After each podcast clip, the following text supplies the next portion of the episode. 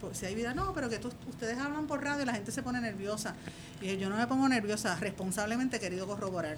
Pues es- no eso que usted dice de usted habla por radio y la gente se pone nerviosa. eh, Yo creo que esa es la excusa barata que se usó para esconder tanta información, porque yo me estoy enterando ahora que mataron a dos paramédicos. Esteban, haz el ID, presenta la nota. Ah, bueno, este Es la 23. La, ok. Bueno, bienvenidos a este su podcast preferido, Plan de Contingencia. Este, esta es nuestra nota al calce número 23, en la cual estaremos teniendo, bueno, estamos ya teniendo una conversación con la periodista Sandra Rodríguez Coto. Hola. Saludos, Sandra. Hola, hola. Este, Gracias, Gracias por la invitación. Gracias por eh, venir. ya ustedes, como dice Pedro Aníbal cuando vende Carbotrap, ya ustedes nos conocen. Este, mi nombre es Esteban y tengo aquí a Feto a mi lado. Hola, amiguitos. Y tengo aquí al bastión de la decencia del municipio de Cabo Rojo, Guarión Expadilla. Saludos, gente, estamos aquí ya. Vamos a Este, darle. y vamos a hablar un ratito con Sandra Rodríguez Coto sobre el- este, los medios de comunicación en Puerto Rico, principalmente, ya que se nos acerca otra tormenta, parece. Nada, eso no viene nada. ¿Usted cree? No viene. Eso es lo que dice John Tui, Débora Martorell y Adam Monzón me dijo hace como unas horas atrás que todavía es muy temprano, que hay que ver. Sí, pero las góndolas dicen lo contrario. Las góndolas y, los- y los camiones de agua dicen lo contrario y las gasolineras. Este, esperemos que Zeus, Odín, Poseidón y Yuki su dios preferido, exacto, Yuki-Yu y su dios preferido del panteón, este, tenga, ¿verdad? Se apiade de nosotros y este, seguimos, Seguimos. seguimos. Es que había que hacer, había que hacer el ID. Ay, hay estilo que hacer el radial, hay que hacer el ¿sabes? Es que hay, hay estrés postraumático. Eso Hay es. estrés postraumático. Vamos a hablar un poquito del estrés postraumático. Este, tengo un amigo que se metió en un lío los otros días por unas expresiones que hizo sobre el estrés postraumático eh, posmaría. Postraumático posmaría. Un poco redundante. Postmoderno. Sí. este, él decía que Que no había un. PTSD a consecuencia de María, sino que el PTSD era producto del desgobierno, de esa inacción que hubo de parte del gobierno, de esa soledad de dejarnos, eh, pues, sálvese quien pueda, la salvación es individual, y que el PTSD respondía a eso. A, a que el gobi- a que la gente ya sabe que el gobierno nos va a dejar solo, de que no va a haber nadie. Y Yo- que el PTSD no, no necesariamente respondía a que venga otro huracán. Yo creo que, yo creo que es una combinación. Una combinación. Y hay un elemento que la gente se olvida, yo siempre lo digo desde el día uno. Porque tú sabes que vivimos en el Caribe, sabes que aquí van a venir tormentas, temporales, este, inundaciones. eh, ¿sabes? Tú sabes lo que viene. Pero tú sabes que te vas a quedar sin agua y sin luz. Pero ¿cuánto? Pero el problema no, no fue ni siquiera cuánto, porque cuando Hugo, yo no estuve en Puerto Rico en esa época, pero me dicen que estuvo en yo algunas tampoco, áreas. yo no existía. Sí, tú eras un nene, tú eras un bebé. Yo estaba en college, en la universidad afuera, este, estudiando, era una nena, así que hemos sido nenes todos. Pero, ¿tú sabes lo que pasa? Que en esta ocasión colapsaron las comunicaciones. Sí. Oh, sí. Y eso nadie ha querido decirlo, yo lo he dicho desde el primer día, me he buscado un montón de líos y los medios masivos no lo quieren traer porque dependen de los anuncios que vienen de las compañías de telecomunicaciones, que son las únicas categorías de anunciantes que están vivas dentro del espectro de publicidad. Podemos hablar de eso después si quieres, que llevo Sí. años analizándolo. Pero por no quedar mal, pues compran las pautas y, y entonces compran el silencio de la gente que está en los medios y no se fiscaliza.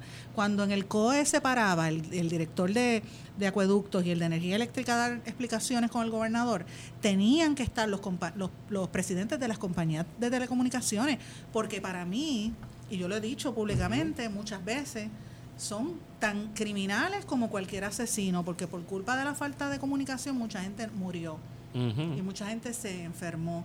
Bueno, había manera de tú llamar a un policía, llamar a alguien, ven a rescatarme. Bueno, había forma. Nosotros, Así que hay, hay que rendir cuenta y nadie quiso rendirla. nosotros hemos discutido varias veces este punto, en, ¿verdad? en varios episodios, que el Estado, cuando se cayeron las comunicaciones, dejó de existir. Sí, demostró la fragilidad. o sea, no, no, parece que si no hay medios de comunicación funcionando, el Estado no existe. Y- Aparte de que es un gobierno que lo corren compañías de Exacto. publicidad, o sea, en Irma el gobierno básicamente presentó una imagen de que estábamos preparados, pero realmente no estábamos preparados. La Porque gente no llegó. decía, porque exacto, porque no llegó.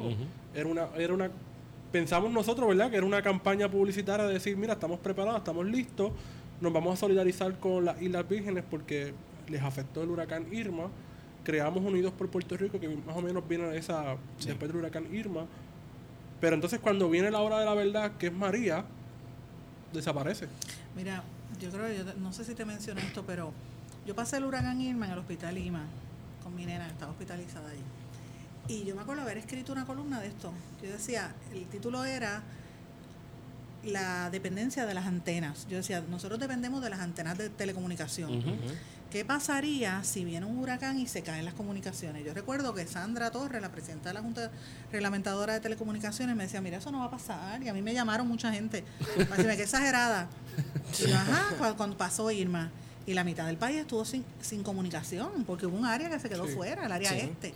Y entonces escribo una segunda columna en Noticel que la titulé Colapso de las telecomunicaciones. Yo dije, yo no es que quiera echármelas ni nada, yo lo dije. Told you so. Y hay que prepararse. Hay que prepararse porque aquí ya no hay walkie-talkies, no hay KP4 como había antes. Que los hay que los hay sueltos por ahí, pero la gente también los desechó por nuevas tecnologías. Por, lo digital, todo el mundo optó por lo digital.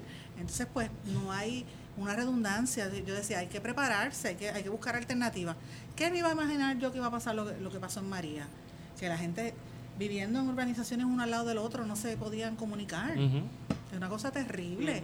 Se cayeron. Y yo sé que las fuerzas fueron del viento fueron terribles y que uno no puede esperar. ¿Sabes? Uno no puede controlar eso, pero te demostró cómo fue que estas empresas se vendían eh, y alquilaban y vendían ¿verdad? Las, las, torres de transmisión y eso nadie no, a nosotros como consumidores nos tienen un engaño porque no nos lo dicen uno paga carísimo con los celulares y con los servicios por un servicio deficiente entonces ¿dónde está la accountability? ¿quién rinde cuentas de eso? porque a la hora de la verdad no le, no le pidieron mira la, la Alianza de las Telecomunicaciones hizo una rueda de prensa porque yo caí encima hubo algunos que no dieron cara. El de Claro vino a dar cara, cara al final y el de AT&T. Por lo menos el de, yo reconozco el de T-Mobile, ese señor Martel, yo, se dio cara y, se expuso a entrevistas y yo eso se lo reconozco. Y dijo lo que estaba pasando y recurrieron a una tecnología anterior de fibra de microondas. Pero los demás, tú, como consumidor que pagas, qué sé yo, 50 pesos de tu teléfono y de tu internet. Eso es cómodo, mínimo. ¿Dónde está eso? ¿Existe la Junta? ¿Existe DACO? ¿No existe? Sí, ¿cuál fue el rol de la Junta de Reglamentadora de Comunicación? Aplaudir a las compañías y protegerlas. Y pedirle los 945 de millones de dólares que, que de hecho los, un montón de radiodifusores querían coger parte de eso por las torres, que también ese es otro elemento. Falta de mantenimiento de las emisoras de radio y de televisión. Esos otros 20 pesos, que nadie lo quiere hablar tampoco. Entonces vamos a aclarar algo. Todas las antenas aquí son, ¿verdad? están bajo, déjame no decir jurisdicción, control de compañías privadas, las antenas difusoras de...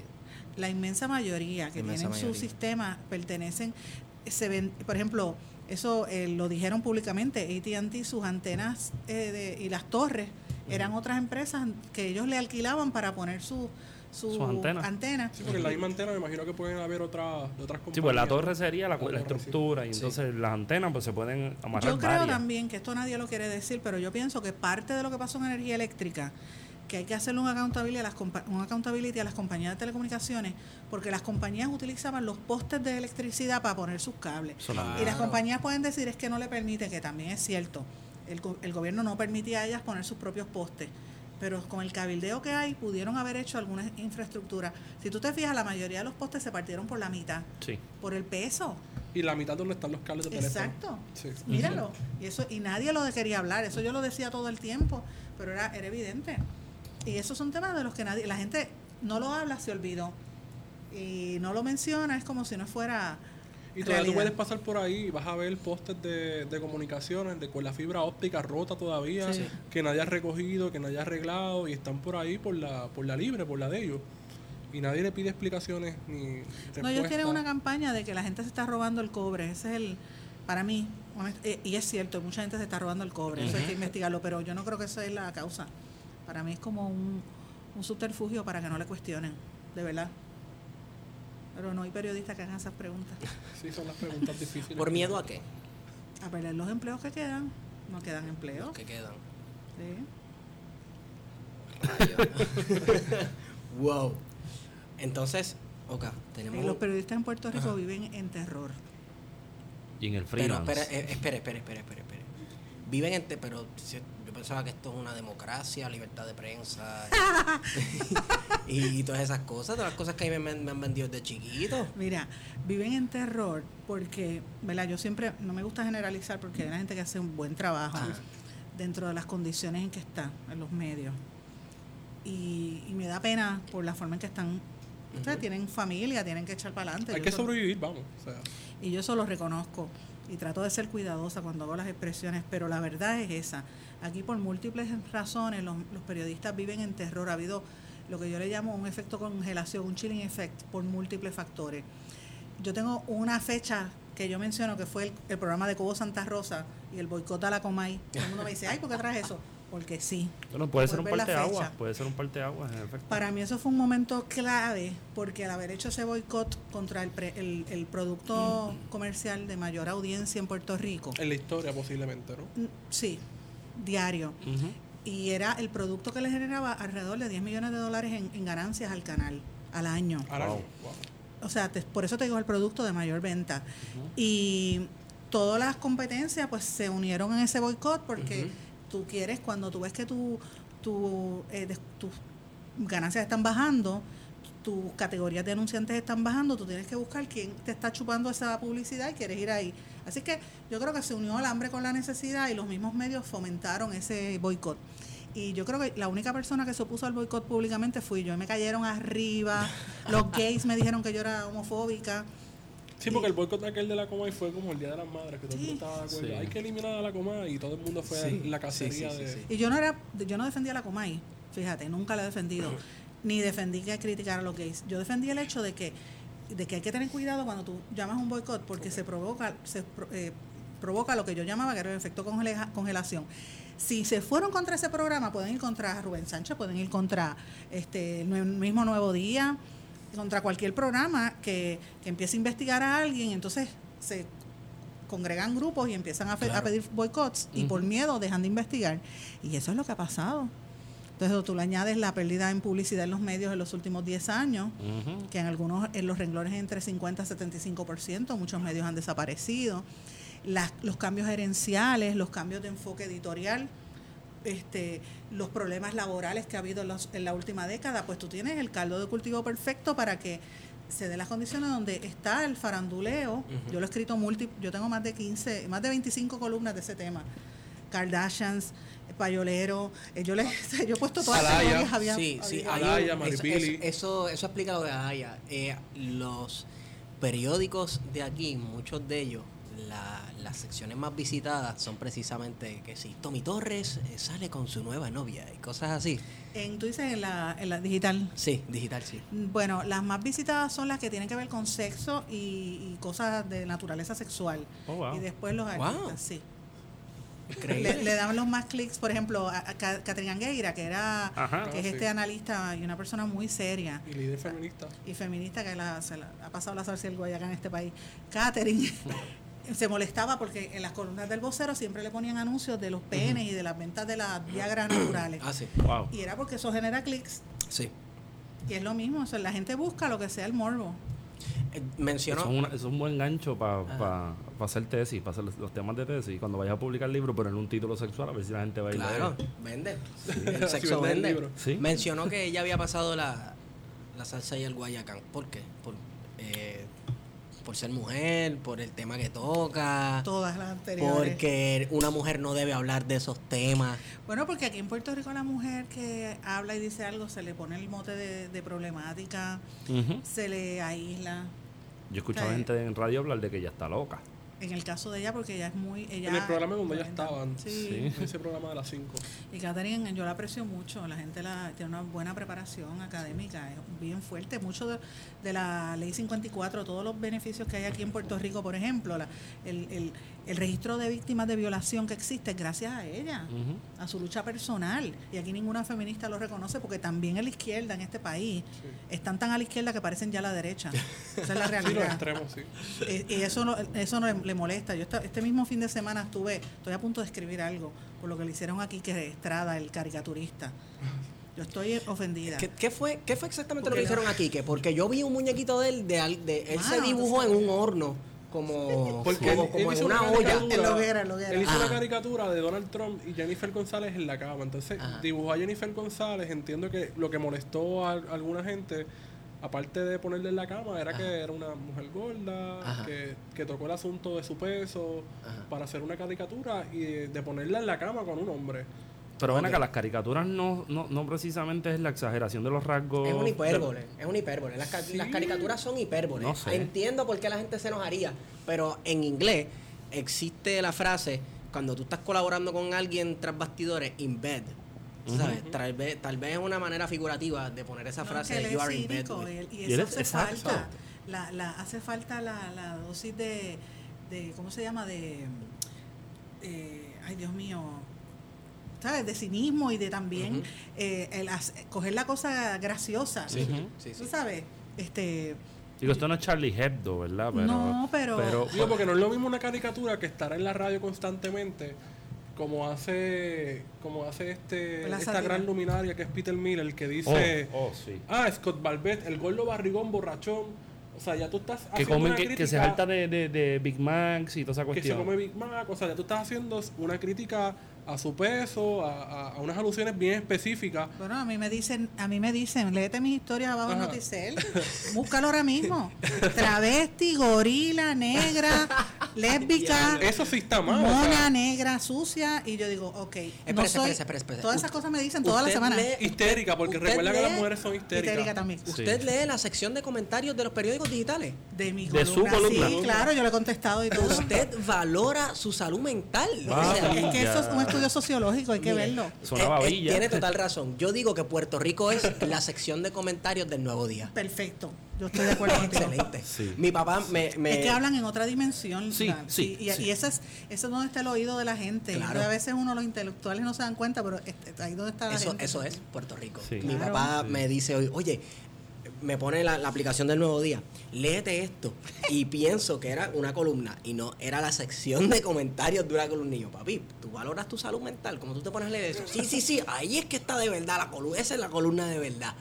Los Pero el caso mío, el caso mío es que yo he sido, yo le decía aquí que yo hablé con él y yo le dije, mira, mijo, yo he sido víctima de los, de, de los trolls políticos del PNP, del Partido Popular, parte de independentistas que me detestan feministas, y ahora algún, lo que te está pasando a ti con la izquierda, ¿sabes? es que todos los extremos son malos. Y aquí a veces hay un nivel de intolerancia a la disensión, al tú tener criterio propio, al tú tener la capacidad intelectual de hacer una sátira. Y, y a mí me parece que lo que trataron de hacer con él es, es una barbaridad. Que fue más o menos, lo- a mí me, llama, me, me tildaron homofóbica y me amenazaron de muerte y todo. Los, durante la época de lo de la Comay. Eso, eso Me es... amenazaron de, ¿Sabes lo que es eso? Eso Amenazaron de muerte. un- a una periodista que no es lo mismo que en el caso de, de Quique, que está haciendo sátira, Y caricatura, que es totalmente distinto. Yo tuve que poner, yo puse una querella porque me habían hecho y yo, mira, mano, tú sabes, uno no sabe lo que puede pasar. Claro, ¿no? Pero, ¿qué te puedo decir? A mí no me quita el sueño. Yo seguí para adelante. Porque yo sé quiénes son. Aquí hay unos grupos de trolls que también soy, yo lo he dicho públicamente, esto hay que investigarlo. Son pagos por el Yo gobierno. le sugerí al, al Centro de Periodismo Investigativo que lo haga, que investigue esas, esos comités de trolls que ¿De hay en dónde los salen? partidos. ¿Quién los paga? ¿Dónde están? Bien fácil, se sabe quiénes son. Un saludito a Félix y a Luis Anthony 40. Estoy loca por verlos algún día. ¿sabes? Mira, aquí hay... est- estos son problemas de los avances tecnológicos del siglo XXI. Este, la anonimidad, ¿verdad? El anonimato que provee el internet, tú pones una, casi siempre es una foto de tu perrito Yorkie o una bandera americana con un águila. Y fulano Siempre no 51 o el destructor o, o qué sé yo que o- siempre es una mierda así, Estadista revolucio eh, estadidad o muerte, eh, revolucionario estadista. con alguna cifra de cita de Ferré y esas cosas. No, eso- ese, ese sí está duro, porque los demás son estadistas hasta la muerte. ¿Qué fue lo que yo le Análisis, revolucionario, eh, qué sé yo, que por convencimiento. Sí. Ese señor dirige el programa de español en el Departamento de Educación en Guayama.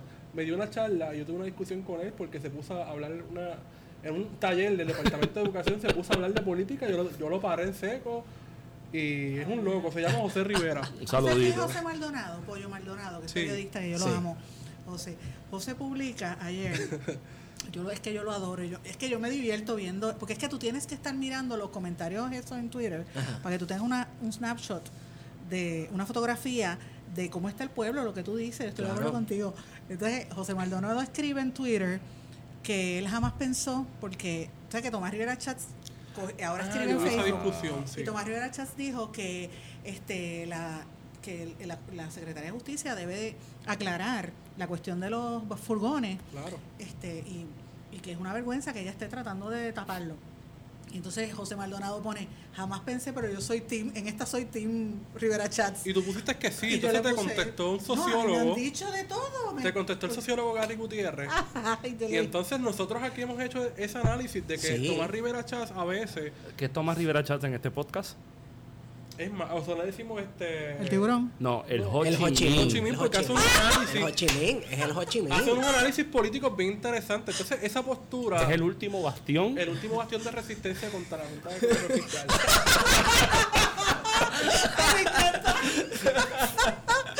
Pero en ese caso, por ejemplo, Tomás Rivera Chávez está muy claro. Yo sé que hay una guerra personalista contra Wanda Vázquez de Ajá. parte de él. Que total, él fue- eh, ella era una protegida de él. Era una protegida de él, Sí. pero cayó en desgracia. Eh, Pero lo traicionó por Ricky. es interesante que la única persona que tenga cordura en esta en este asunto de los furgones sea Tomás Rivera Chávez. Y eso dice mucho. Entonces yo puse, yo soy team, dices, mira, yo no voy a entrar en esa dialéctica. ¿Para qué, para qué, para qué dije dialéctica? Me cayeron arriba. Y yo digo, mira, a veces uno no... Te dijeron elitista, me imagino. Ay, yo me lo, me lo cufeo, porque es que, ¿qué te voy a decir?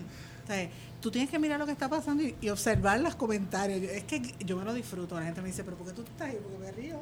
me entretengo. es Uno- una comedia. Uno, uno se entretiene con las cosas que pasan aquí, pero eh, eh, mencionó hacer una investigación sobre los fotutos 51 Yo pedí o los fotutos. Muñoz Marín o lo que sea. Este y a eso a mí me preocupa el- en los medios, en, las- en las plataformas de redes sociales, porque estas personas vestidas del anonimato vienen a hacer este a, a acosar a uno por las redes y lo que sea que uno escribe. A mí me pasa, yo he sido, te lo digo, a mí me pasó en el, a- en el y yo te lo conté, este, a Guarionex, que a mí se me metieron en mi casa y me destruyeron la casa, en la, cuando la cobertura del huracán. Espérese un momento. Esto fue ahora, María. Sí, en octubre me rompieron todo. Espérese un momento. Usted se le metieron en la casa Sí. y, y- y usted sospecha que eso fue que quién? No, Que eso se debió a yo te, te voy a decir lo que pasó. Yo estaba en Guapa Radio y yo le caí arriba al gobierno. Yo llamé a un secretario de... Y a mí no me importa, yo le caigo el que sea. Si yo, me, yo investigué a Víctor Fajardo cuando era reportera, yo dirigía la unidad de investigación del Nuevo Día, metí preso un montón de gente. O sea, yo no le tengo miedo a la gente. Si están haciéndolo mal. Yo, des- yo cuando era reportera investigativa, yo le caí arriba a la jueza administradora del Tribunal de Carolina, hasta que la destituyeron y la desaforaron. La primera jueza que desaforó en este país. O sea, yo no le tengo miedo. Qué récord bonito, la primera ¿sabes? desaforada. Sí, mano, porque quería, por el caso del niño ruso, quería viol- eh, violó todas las leyes para adoptar un nene que no era de ella. Sí, sí. ¿Sabes? Al- Falsificó certificado de nacimiento. Diatre. Y yo no le, yo seguía. Pero no todo el mundo hacía. A mí me pasó que yo en diciembre, en octubre, empecé a investigar. Llamo al secretario, yo quería hablar con el secretario de salud, no me contestaba. Ah, ¿verdad? Si tú empezaste con lo, ¿Te lo de estar eh, preguntando al secretario de salud que nunca aparecía, no quería dar cara, estuvo perdido por un mes casi Sí. sin dar Él no dio cara entonces llamó, llamó al secretario de prensa de él, que es Peter, que es una persona a quien yo distingo y lo aprecio, es un hombre muy serio, pero responde a- al, al- al jefe de propaganda de Fortaleza y que yo le llamo. Entonces eh, puso a su subalterno, el subalterno me contesta, él había trabajado en Guapa Televisión con Sonia Valentín y me dice, Sandra, lo que pasa es que tú no te, no te puedo contestar porque tú estás en la lista de los que no podemos hablar. O Yo, sea, hay "¿Cómo una es?". lista. Oh, Y eso mira. le dije, se zafó y me lo dijo. Y dije que tú me estás, que yo estoy vetada. Hay Ay, una lista de periodistas que están vetados por el gobierno. yo wow. en Guapa Radio y lo dije 20 veces al aire. y esa noche, entonces este yo estuve, llegó a mi casa ese día, cuando abro la puerta, rompieron la, yo tengo ventanas y puertas de seguridad, toda la casa. Rompieron la cerradura, entraron, me rompieron todos los... No me llevaron nada porque todas las laptops y todo estaba allí. Lo Una advertencia. Rompieron todo. Me Eso- tiraron es papel una en el piso. Eso es como un ratón de ferretería. Si no se lo come, lo mea. Exacto. Me sacaron la chequera para que yo rebuscaron mi chequera, ni que yo estuviese, la, yo sabes, yo bendito. Eh, haberse reído. Este, cuando la vio, eh, los policías me pensaron que si yo tenía algún enemigo. Me preguntaron. Porque si no robaron nada. No se robaron nada. Entonces, yo le dije, yo pasó, pasaron los meses, en febrero a mí me, me invitaron a un foro de la, de la Asociación de Relacionistas a hablar sobre el paso del huracán María y estaba un, un militar del Coast Guard, estaba pesquera y a mí me invitaron para hacer el análisis de la, de la comunicación. Obviamente fui. Claro. Si te la pusieron en bandeja de plata. Y le caí arriba a pesquera allí frente a todos los relacionistas y por la noche me empezaron a atacar, me sacaron fotografías de mi casa en Twitter, me sacaron una copia de un contrato que yo había hecho con la Universidad de Puerto Rico porque yo le había dado un media training a, a unos rectores, pero un media training es un, es un taller de un día. Por ejemplo, tú me contratas ahora y yo te explico cómo prepararte para una entrevista. Yo nunca le he hecho relaciones públicas a ningún político ni a nadie de gobierno. Nunca. Este, sí, si me llaman para un media training, que es un evento de un, de un solo momento, pero yo de estar con esa persona es una decisión personal, nunca- individual, nunca lo he querido hacer. Respeto a quien lo haga, ¿verdad? Porque hay que ganarse la vida, pero no lo hago yo. Y trataron de amedrentarme en Twitter. No, tengo gracias. y mm, por la noche, como a las 8 de la noche, me llamaron del CIC para decirme que habían identificado el tipo que entró en mi casa. Y yo dije, pero espérate, el robo fue en octubre, estamos en febrero. Y que usted Y qué se- casualidad esta misma noche que me están atacando en Twitter. Yo llamé a Edwin Miranda de la agencia de publicidad COI, llamé a, yo lo digo públicamente porque yo soy, Hueje. llamé a Luis Dávila Colón y llamé a Peter Miller, a los tres y les, di- les mandé un mensaje de texto, les dije, miren, paren de acosarme porque mañana hago una conferencia de prensa y voy a acusar públicamente a Ramón Rosario y a todos los trolls, porque me están hostigando, yo no le tengo miedo. ¿Y cómo le contestó Peter? Bueno, am, este. am, No, me pararon los tweets inmediatamente. Pararon los tweets y, lo- y los comentarios. Entonces, estos son tweets de parte de estas cuentas anónimas Fotuto 51. Y gente conocida que también. hace un tiempito, bueno, hace bast- Pero yo creo digo, que Así fue. a mitad de este año Por eso yo sigo para adelante, yo no tengo miedo. explotó la cuestión de que muchas de estas personas recibían dinero este, por parte contratos del gobierno. O sea, ta- estamos Sí, porque están, los- personas están las cuentas fotutas, Y están los fotutos, que son la estaca. que son los que van a, a- a- y se presentan como esta gente como, ¿sabes? Las viejas- economistas, analistas, o las viejas eh, o, se presentan como viejas changas y esas cha- cosas. que se present- ni de izquierda ni de derecha. Gary, mira, lo que pasa es que tienen que entender que hay un- una forma en que se maneja la opinión pública bien seria. Que esto es lo que yo he estado tratando de decir por los últimos 10 años. Si te fijas en mi blog y lo que he escrito, el libro, todo lo que he escrito es esto. Es peligroso. Yo creo en la total libertad de expresión.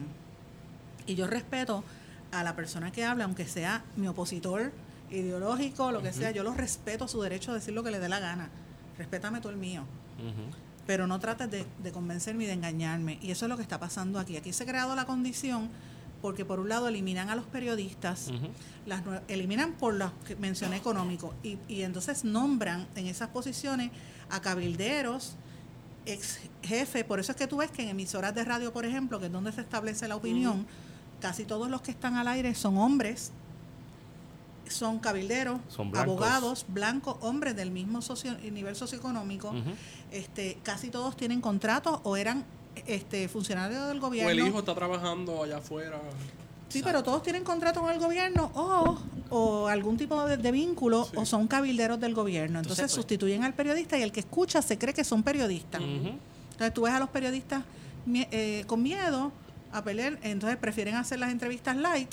Es que es una pelea desleal. Estás Exacto. peleando contra, el- contra el poder económico. Entonces tú, es un problema para los periodistas que están tratando, por eso te digo, me da pena con los que están tratando de hacer la cosa adentro. Y yo opté por hacer mi cosa yo y hacer mis comentarios, porque yo dije, bueno, no es fácil, pero en, en, ¿sabes? tú miras las emisoras una tras otra y es una cosa bárbara, todos tienen contratos. El otro día, este, Cándida en Claridad sacó un artículo, yo me alegré tanto que lo sacara, bueno, de la publicidad y cuánto le pagan por emisora de radio a toda esta gente que crea las opiniones y la gente se los cree. No te dice, Hasta periodistas incluso que recibieron dinero de, de las campañas de publicidad del gobierno. O sea, eso también implica que el periodista no va a hablar contra el gobierno, no va a hablar mal del gobierno, no va a hacer las preguntas que tiene que hacer, porque entonces él sabe que está recibiendo una remuneración económica claro. por una publicidad, entonces se va a ver cohibido ¿no? de, de tocar y de Yo presionar. lo llamo los payoleros políticos. Los- la, la semana anterior, esa fue mi, mi columna. Yo decía, mira, tú identificas, si tú oyes que ese reportero de televisión o, o- o de radio sobre todo a nivel de los pueblos. Tú lo oyes si- sirviendo de maestro de ceremonia en una actividad del alcalde. Ah, duda de lo que él dice. Claro. Entonces, yo hice las categorías. Si tú oyes el anuncio uno tras otro, y yo entiendo que la gente quiere ganarse la vida y se lo debe ganar, ¿verdad? Tiene que trabajar y ganar un salario, pero, pero de ahí a tú crear una opinión pública ilegal, pues está mal. Yo, por ejemplo, cuando estuve en WKQ, que yo participaba con Dávila Colón irónicamente en ese programa, una vez a mí me contrató así, sí, lo digo, admito, este, sí, pero yo tenía unas peleas eternas. Sí, no, yo soy perfecta. No, yo, yo me metí en el enemigo, como dicen, Ajá. en el mismo, en la boca del lobo. Yo en ese momento a mí me contrató la Asociación de Compañías de Seguro para que hiciera relaciones públicas porque habían cambiado la gerencia de la asociación porque ellos estaban en medio de una demanda federal por supuestamente soborno, una alegación de soborno. A mí me contrata la directora, yo me reúno con ella, empiezo a notar lo que ella pensaba que estaba pasando. Ella se fue de viaje, al segundo día, el tercer día entraron los federales y allanaron las facilidades. Rayos. Entonces yo tuve que estar allí, obviamente ese día yo iba al programa de, de radio y yo voy al aire y digo, miren, yo lo único que puedo decir es esto y leí el comunicado y voy a explicar por qué, por respeto a la gente, para que sepan que yo les estoy haciendo relaciones públicas. O sea, a mí me molestó y lo dije al aire, que Javier Cosme se molestó, que por ejemplo Davi- eh, Pavón Roca y, y Díaz Olivo, que están por la mañana, se despachaban con la boca, o sea, hablando de Acodese, y ninguno de los dos dijo que ellos eran empleados de Acodese por muchos años, tuvieron contrato por casi 450 mil dólares con Acodese. Bueno, es como pa- el Sí. mismo Pavón Roca cuando criticaba la administración García Padilla y él tenía contratos con la administración García Padilla. es que yo creo que lo deben decir. Ser honesto, sí. Sí. O sea, aquí, aquí tiene que haber un- una ley de cabildero, pues también tiene que haber una ley, o debería haber un reglamento donde el que hable detrás de un micrófono te diga quién es. Valdés, que me cae muy bien, Armando Valdés, es encantador, es un caballero. Pero si él es el que incorporó la fundación de Carmen Yulín Cruz, que explique, rinda cuenta, porque no han... No, no, van a hacer un documental. Ahora por Yo fin, un documental. Yo siempre he le pensado. hemos caído arriba diciendo. Sí. Sí, Roby Cortés hizo un buen trabajo. eh, Un, sa- ahí. un saludito a Robbie, que amigo mío que dio clase allá en Arecibo cuando yo estudiaba. Bien, siempre he pensado por esa línea que sería bien bonito que poli- tanto políticos electos como no electos y cabilderos le, le hagan un uniforme como, como los del BSN. Ajá. Que te pongan todos los auspiciadores que tú tienes para que tú sepas con quién te estás oye, que salgan con una jersey. Con una jersey. Que salgan con una Es que jersey. quizás una camisa no es suficiente.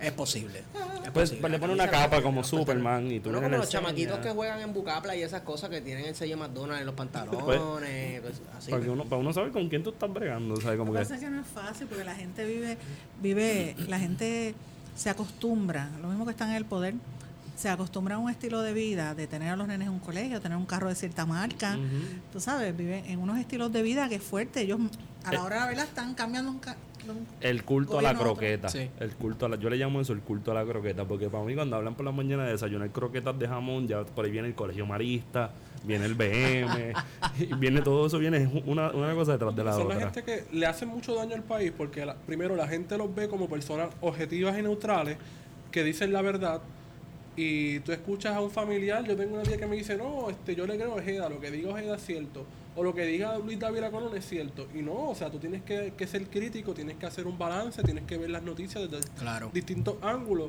y entonces los comentaristas y analistas de radio, que los realmente son comunicadores, comunicadores de lo que diga, por lo menos ese programa de las 5 de WKQ, son comunicadores de lo que dice el gobierno. Entonces la gente to- no sabe discernir entre lo que es verdad y lo que es propaganda del gobierno. Entonces eso es un problema grande que se ha creado.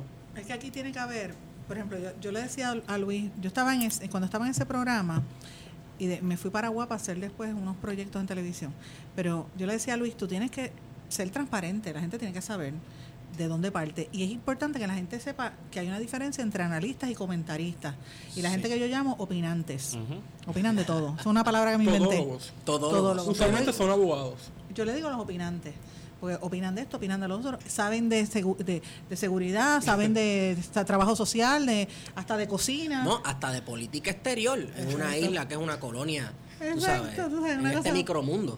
Pero, pero hay una diferencia, hay gente que se hace análisis. Por ejemplo, yo a Luis Dávila Colón, a quien lo aprecio en lo personal, eh, yo le, le respeto cuando él hace sus análisis electorales de las estadísticas y eso, él lo, él lo hace muy Sí. bien. Sí, sí. Aparte que yo creo que es el único que tiene toda esa historia eh, a través de los años, él lo guarda en las libretitas que él escribe, con las estadísticas y, y las encuestas, y, eso está interesante.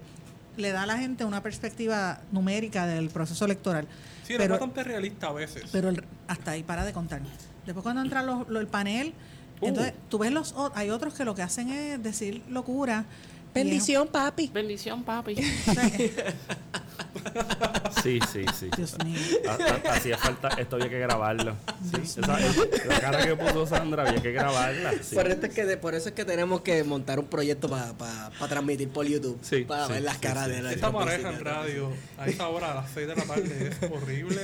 Las barbaridades que ellos dicen. Pero yo me esa alegro- seguridad. Pero yo me alegro que la gente lo haga. O sea, yo digo, eso es bueno que le pase a la gente. Bueno que le pase a la gente. Y, y, es, y tiene, caen en su mismo error. Hay dos, dos elementos aquí que no estamos mirando. Pero bueno que le pasa a la gente, porque la gente se queja, pero a la hora de la verdad no se queja. Si usted si sacaron a la coma y mire que es ese y no le gusta, pues vaya y proteste, pero nadie lo hace. Una. Y dos, la gente está, todo el mundo dice que la política es el deporte nacional. Ciertamente lo es. Pero tú vas a la calle y la gente está harta de la política. Pues tú oyes por la mañana el titular, ya tú sabes lo que va a pasar, no te interesa estar oyendo más a menos que sea una noticia que rompió durante el día. Y que últimamente las noticias, con esto de las redes sociales, la espontaneidad, no dura una noticia más de un día. Exacto. Horas. El ¿Dónde ciclo está- noticioso cambió. ¿Dónde está la gárgola? Está escondida por ahí, apareció un- Murió. Ya se perdió. ¿no? Ya, ya, Murió. ya. la Dijeron que llegó a Guaynabo, yo tengo miedo que no llegue a qué casa. Ah. A mí eso me preocupa porque yo, ya si, si esa gárgola ataca en Guaynabo, se murió nuestra teoría de la nota del cárcel pasada sobre de que ella solamente atacaba en los espacios Sí, de rural, pobreza la ruralía. y la, la Recuerda que ruralía. Guaynabo tiene una parte todavía rural, ¿no? Sí, Guaynabo pues campo. Yo, Pero- soy, no, pero- yo yo soy de. Guaynabo, yo soy Pues guainabeña. que, que ataque no guaynabita, please. que ataque que ataque guaynabicha tampoco. Bueno, pues crucemos los dedos que ataquen camarones para que nuestra teoría se mantenga y no ataque, y no Exacto, ataque en ninguna área por ahí. ¿sabes? Mira, pero, pero que te iba a decir en serio, en serio ahora, la gente, los programadores de radio y de not- contenido de noticias, hay dos elementos. Uno, que es que no se dan cuenta que la gente está cansada de la política. Entonces tú buscas otras alternativas, por ejemplo, cuando te hablan del consumo, de, cómo- de cómo tú ahorrar dinero, cómo tú arreglar tu casa. Ese tipo de programación es importante porque la gente está harta de estar oyendo el mismo análisis de, de los todólogos. O sea, tú no puedes tener todólogos las 24 horas. Eh, eso que está haciendo FM ahora, que eso es otra dinámica, podemos hablarle el análisis económico de eso, de entrar a hacer talk shows, Sí. eh, tiene un- una razón de ser, pero, pero no va a funcionar porque la gente busca una alternativa y lo que va a hacer es que a la larga las audiencias se van a ir yendo más rápido de lo que está pasando, uno.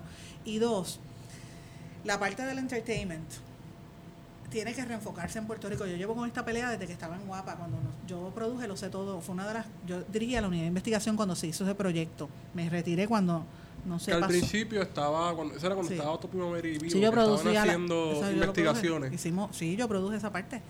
Produjimos. Pero ¿qué pasó hicimos- que después el programa como que pierde? Prevaleció el chisme. Yo me fui. Nosotros investigamos lo de UBS. Oh. Investigamos lo de sí. Lo de energía eléctrica. Después todos los canales Ah, se unieron y lo de del- cartel, ¿verdad? El cartel del petróleo. Lo hicimos en Lo Sé Todo, ¿ok? Que la gente dice, ¿qué? Y lo hicimos en Lo Sé Wow. Todo. Tú puedes hacer un, tra- un programa, yo estoy convencida, informativo, pero que sea entretenido. Entonces, tú no puedes pretender hablar de farándula de la esposa de Jonuel o, o la esposa de que si O de la mexicana loca esta que, que está perdiendo todo el la tiempo. dejó la mujer. o sea, de- de- Eh, de- eh, exacto. o sea, por favor, si aquí no hay telenovelas y no hay. Vete a los, teat- a los, a los actores de teatro. Si la gente no va al teatro, pues tienes que dejar la farándula. No es farándula. O sea, no la crees. Entonces, han convertido a la política en la farándula. Sí, sí. Y entonces el approach que le hacen, el, el acercamiento a los políticos cuando se hace la entrevista, no se da, no hay trasfondo, no hay profundidad en muchas ocasiones, sobre todo en los medios electrónicos. Este, y entonces, la manera en que los abordan es como si fuese un reportaje de, de TV novelas, tú sabes, la cosa light. El chisme, el titular, Sí. sin entrar en el detalle. Y, y- y eso yo creo que abona al clima de desinformación, a que la gente está, nos tienen entretenidos, nos tienen... Con la gárgola, por ejemplo. Exacto. Que, eh, digo, nos sigue preocupando que puede ser la causa de la muerte de estos animales. Pero curiosamente la gárgola sale una semana en la que George Washington University vira un estudio sobre las muertes, que fue un balde de agua fría para el gobierno, que el gobierno estuvo intentando aguantar la noticia lo más que pudo, hasta que David Bernau y WAP, eh, el nuevo día, sacan la entrevista. Y, se les cayó todo. Y se les cayó todo. Sí. Yo, lo comentamos aquí que más o menos el compañero Alexis Santos, amigo de este podcast, vino y habló sobre su estudio. El estudio de Penn, Eh, El de Penn University. State, Sí, sí. entonces eh, después aparece el otro estudio que era el De de, bueno, el de Harvard fue primero y de momento una vez comentando nosotros era, pues, este es el tercer turno, a ver, el tercer strike y si este sale más, más cómodo para que la gente lo dijera, pero este salió peor, porque inclusive esa semana sale la gárgola y yo pensé que iba a revivir la gárgola porque Harvard volvió y ajust- ajustó lo- Los la números. cantidad de los números, pero la gárgola no volvió a Barceloneta. Eso suena como un cuento de Luis Rafael Sánchez. La gárgola no volvió a Barceloneta. Wow, totalmente. Sí. Está bueno, me encanta. La, Chupacabra, la época de Rosselló Padre. Sí, el O sea, vampiro de Moca la época de Romero de Barceló. Romero Barceló. Eso lo hablamos ya, ya eso estaba Sí, mangado. sí, o eso, sea, está, eso está discutido a la saciedad. Lo que pasa es que es divertido, o sea, ese, esa, Ese folclore también. ese folclore sí, puertorriqueño sí. es una cosa Y que... participar de ese folclore eh, eh, satisface. Que tiene unos orígenes sociológicos que, Sí, que sí. también lo discutimos la semana pasada, ¿no? ¿Verdad? O sea, esto no sale de la nada. Pero igual sigue preocupando de qué son las muertes, ¿verdad? Y, y yo creo que eso es lo importante. Lo que pasa es que se han enfocado en lo que es la cacería de la gárgola. Mira, Es que, se, es que se ven bien graciosos los iguaneros. Con, con los Con rifles un de Soto, un con Chemo su Soto, bota, exacto, al, sí. al Indiana Jones. cuando, vino el, el chupacabra, había más programas de televisión y podían hacer esos reportajes de- Oh, claro. del Chemo, pero ahora no. Pero sabes que te iba a decir algo, cuando yo era reportera en el Nuevo Día, antes de empezar la unidad de investigación, que fue una de las razones por las cuales Roselló Padre nos canceló la pauta publicitaria del gobierno y empezó la, la, perse- la pelea. La pugna, ¿no? la, pu- la pugna, habíamos cinco reporteros que empezamos a investigar. Y uno de los reporteros, que en paz descanse, era Julio Guillotti, que yo lo adoraba. Julio, que había estado muchos años en el San Juan Star. Julio cubría Fortaleza. Él había escrito la historia de los primeros 100 años del segundo término de Roselló Padre. Y él, él obtuvo de Los primeros 100 Fortaleza. Los primeros 100 días, perdón, 100 años, no 100 años de soledad. No, no, imagínate. Eso, Ay, El mío. eterno emperador de 100 días, 100 días. Él trajo un libro que era una cosa así. Eh, Yo lo, yo lo vi porque lo tenía bajo llave en su escritorio y cuando tuvimos que deponer en la demanda con el gobierno, yo tuve que decir que lo había visto. Un libro que lo había hecho Alberto Guachet, que tenía, era así de gordo. Cada página te explicaba cómo el, el aparato del gobierno tenía que hablarle a cada segmento de la sociedad, a los sindicalistas, a los estudiantes, a las mujeres, a, a todo. Entonces tenía la estrategia de propaganda tipo Go- Goebbels. Ahí fue que Diablo. empe- empezamos a escribir nosotros cómo era que había que hablarle, cómo ellos tenían que ir a los... A los O sea, las- que estamos hablando que Rosselló fue el primer gobernador que llega a través de una campaña publicitaria de los medios, o sea, que, que- que una compañía de publicidad No, no, lo lleva al es- poder. Estás haciendo, es otra cosa, sí, pero es otro tema. otra- Eh, sí, podemos hablar de la creación de la figura de Rosselló. Eso es otro tema aparte que sí lo, eh, Joe Franco lo dijo públicamente, Ramón Flores, toda esa época, yo recuerdo que lo escribí, mm, decenas de portadas escribí yo de eso en el Nuevo Día. Pero de lo que te estoy hablando es de, una vez en el poder, del guía, de la guía que tenían para... Alberto Guachet estableció una, una agenda de cómo le iban a, a- a dirigir la, la comunicación oficial, algo así como lo que hace Trump en Casa Blanca. Sí, sí, o sea, sí. con quién tú tienes que hablar y con quién no. Y yo recuerdo que eso fue un escándalo de grandes proporciones y el gobierno quería que nosotros sacáramos eso este, públicamente. Años después, Rosselló me invitó a la biblioteca y yo lo, se lo dije públicamente a él y a todos los que estaban allí cuando me tocó hablar. Este, y ahora yo estoy mirando la estrategia de comunicación del presente gobierno. Podemos hablar mucho en detalle de, de esa estrategia de propaganda. Claro que sí. Hay similitudes. Sí, muchas, hay muchas, muchas. Lo que pasa es que yo, lo primero que tengo que decir, y yo resiento que todo el mundo, los medios de comunicación y todo, lo llaman relaciones públicas. No son relaciones públicas. Y hay que empezar a manejar adecuadamente los términos. Porque las relaciones públicas es una, es una función de la comunicación que debe basarse en la ética. Y la- el relacionista público profesional, que en Puerto Rico hay muchos y muy serios, son gente que se basan en la verdad y la, la relación pública lo que busca es tratar de influir en tu percepción Sí. y llegar a unos entendidos. Yo, yo te presento mi punto, escucho cómo tú te sientes y te digo a ver si tú cambias de opinión. Es venderte o de algo, es venderte Tratar de, cambiar tu idea. Sí. Y para yo lograr eso tengo que investigar, hacer tu investiga hacer un research, etcétera. Y a veces no te convenzo, a veces sí, pero yo tengo que ir de frente y decirte, mira, esto es lo que yo quiero hacer. O sea, en las relaciones públicas parte de la verdad. Por eso yo lo ejerzo con mucha dignidad y con mucho mucha orgullo. Cuando yo tengo licencia relacionista, que esos otros 20 pesos yo te conté, Guarionex, cuando uno deja la, la, carrera de periodista activa, este, lo ejerzo de esa forma. Ahora, eso es bien distinto a lo que predomina en Puerto Rico. En Puerto Rico predomina la propaganda, que es tú decir lo que te dé la gana, aunque sea mentira. Entonces la propaganda tiene una serie de, de características como falso, eh, reducirlo, reducirlo, utilizar términos diminutivos, el pretender que las audiencias o los públicos son tontos o estúpidos, tratarlos como niños, bajar el nivel de conversación como si fuéramos estúpidos, hablar en arroz y habichuela porque la gente no te entiende. Tú sabes, este, es reducirla eh, como si el público no fuese inteligente. Y el problema son los intelectuales porque ellos no le saben hablar al público, que ellos hablan demasiado refinado. los independentistas son, esa es la línea. Entonces, eso, eso es parte, si tú te fijas, hay una estrategia concertada de lo que es la propaganda. Y eso, yo recuerdo, volviendo al libro de Guachet, están casi al, al, al, centavo la manera en que maneja la comunicación. Yo como los tengo descifrados y cada vez que escribo una columna me, me odian más porque se los digo en la cara, lo que siento, pues me tienen a mí, ya, ya se cansaron de decirme la problemática, la negra, este, la... Histérica. porque, histérica no me importa, pero negra, travesti, lésbica, yo no soy lesbiana, no lo soy, me gustan los hombres, tú sabes, yo respeto a la lesbiana, pero contra, ¿sabes? Pero, este, ¿por qué? Porque, y no ha salido ninguna feminista a defenderme, para que tú veas, porque también a las feministas se las he cantado. Entonces vemos la hipocresía de este país. Este país tú no puedes ser honesto. Te pretendes vivir en una impostura total. Yo creo que es un vestigio de nuestra cosa colonial, pero todos tenemos que vivir con una máscara. Entonces el que no la el que no la tiene no cae en los esquemas de las cajitas donde tú tienes que estar. Y el gobierno opera de esa forma. Y este gobierno opera así. Fíjate cómo ellos hablan, utilizan, por ejemplo, la figura de la primera dama. Mira, a mí me cae muy bien ella. Ella es una. Me, me cae. Me, me, parece nice. Yo, yo le voy a decir la imagen que yo tengo de la primera dama. Yo creo que ella. Eh, ¿Usted vio Frozen?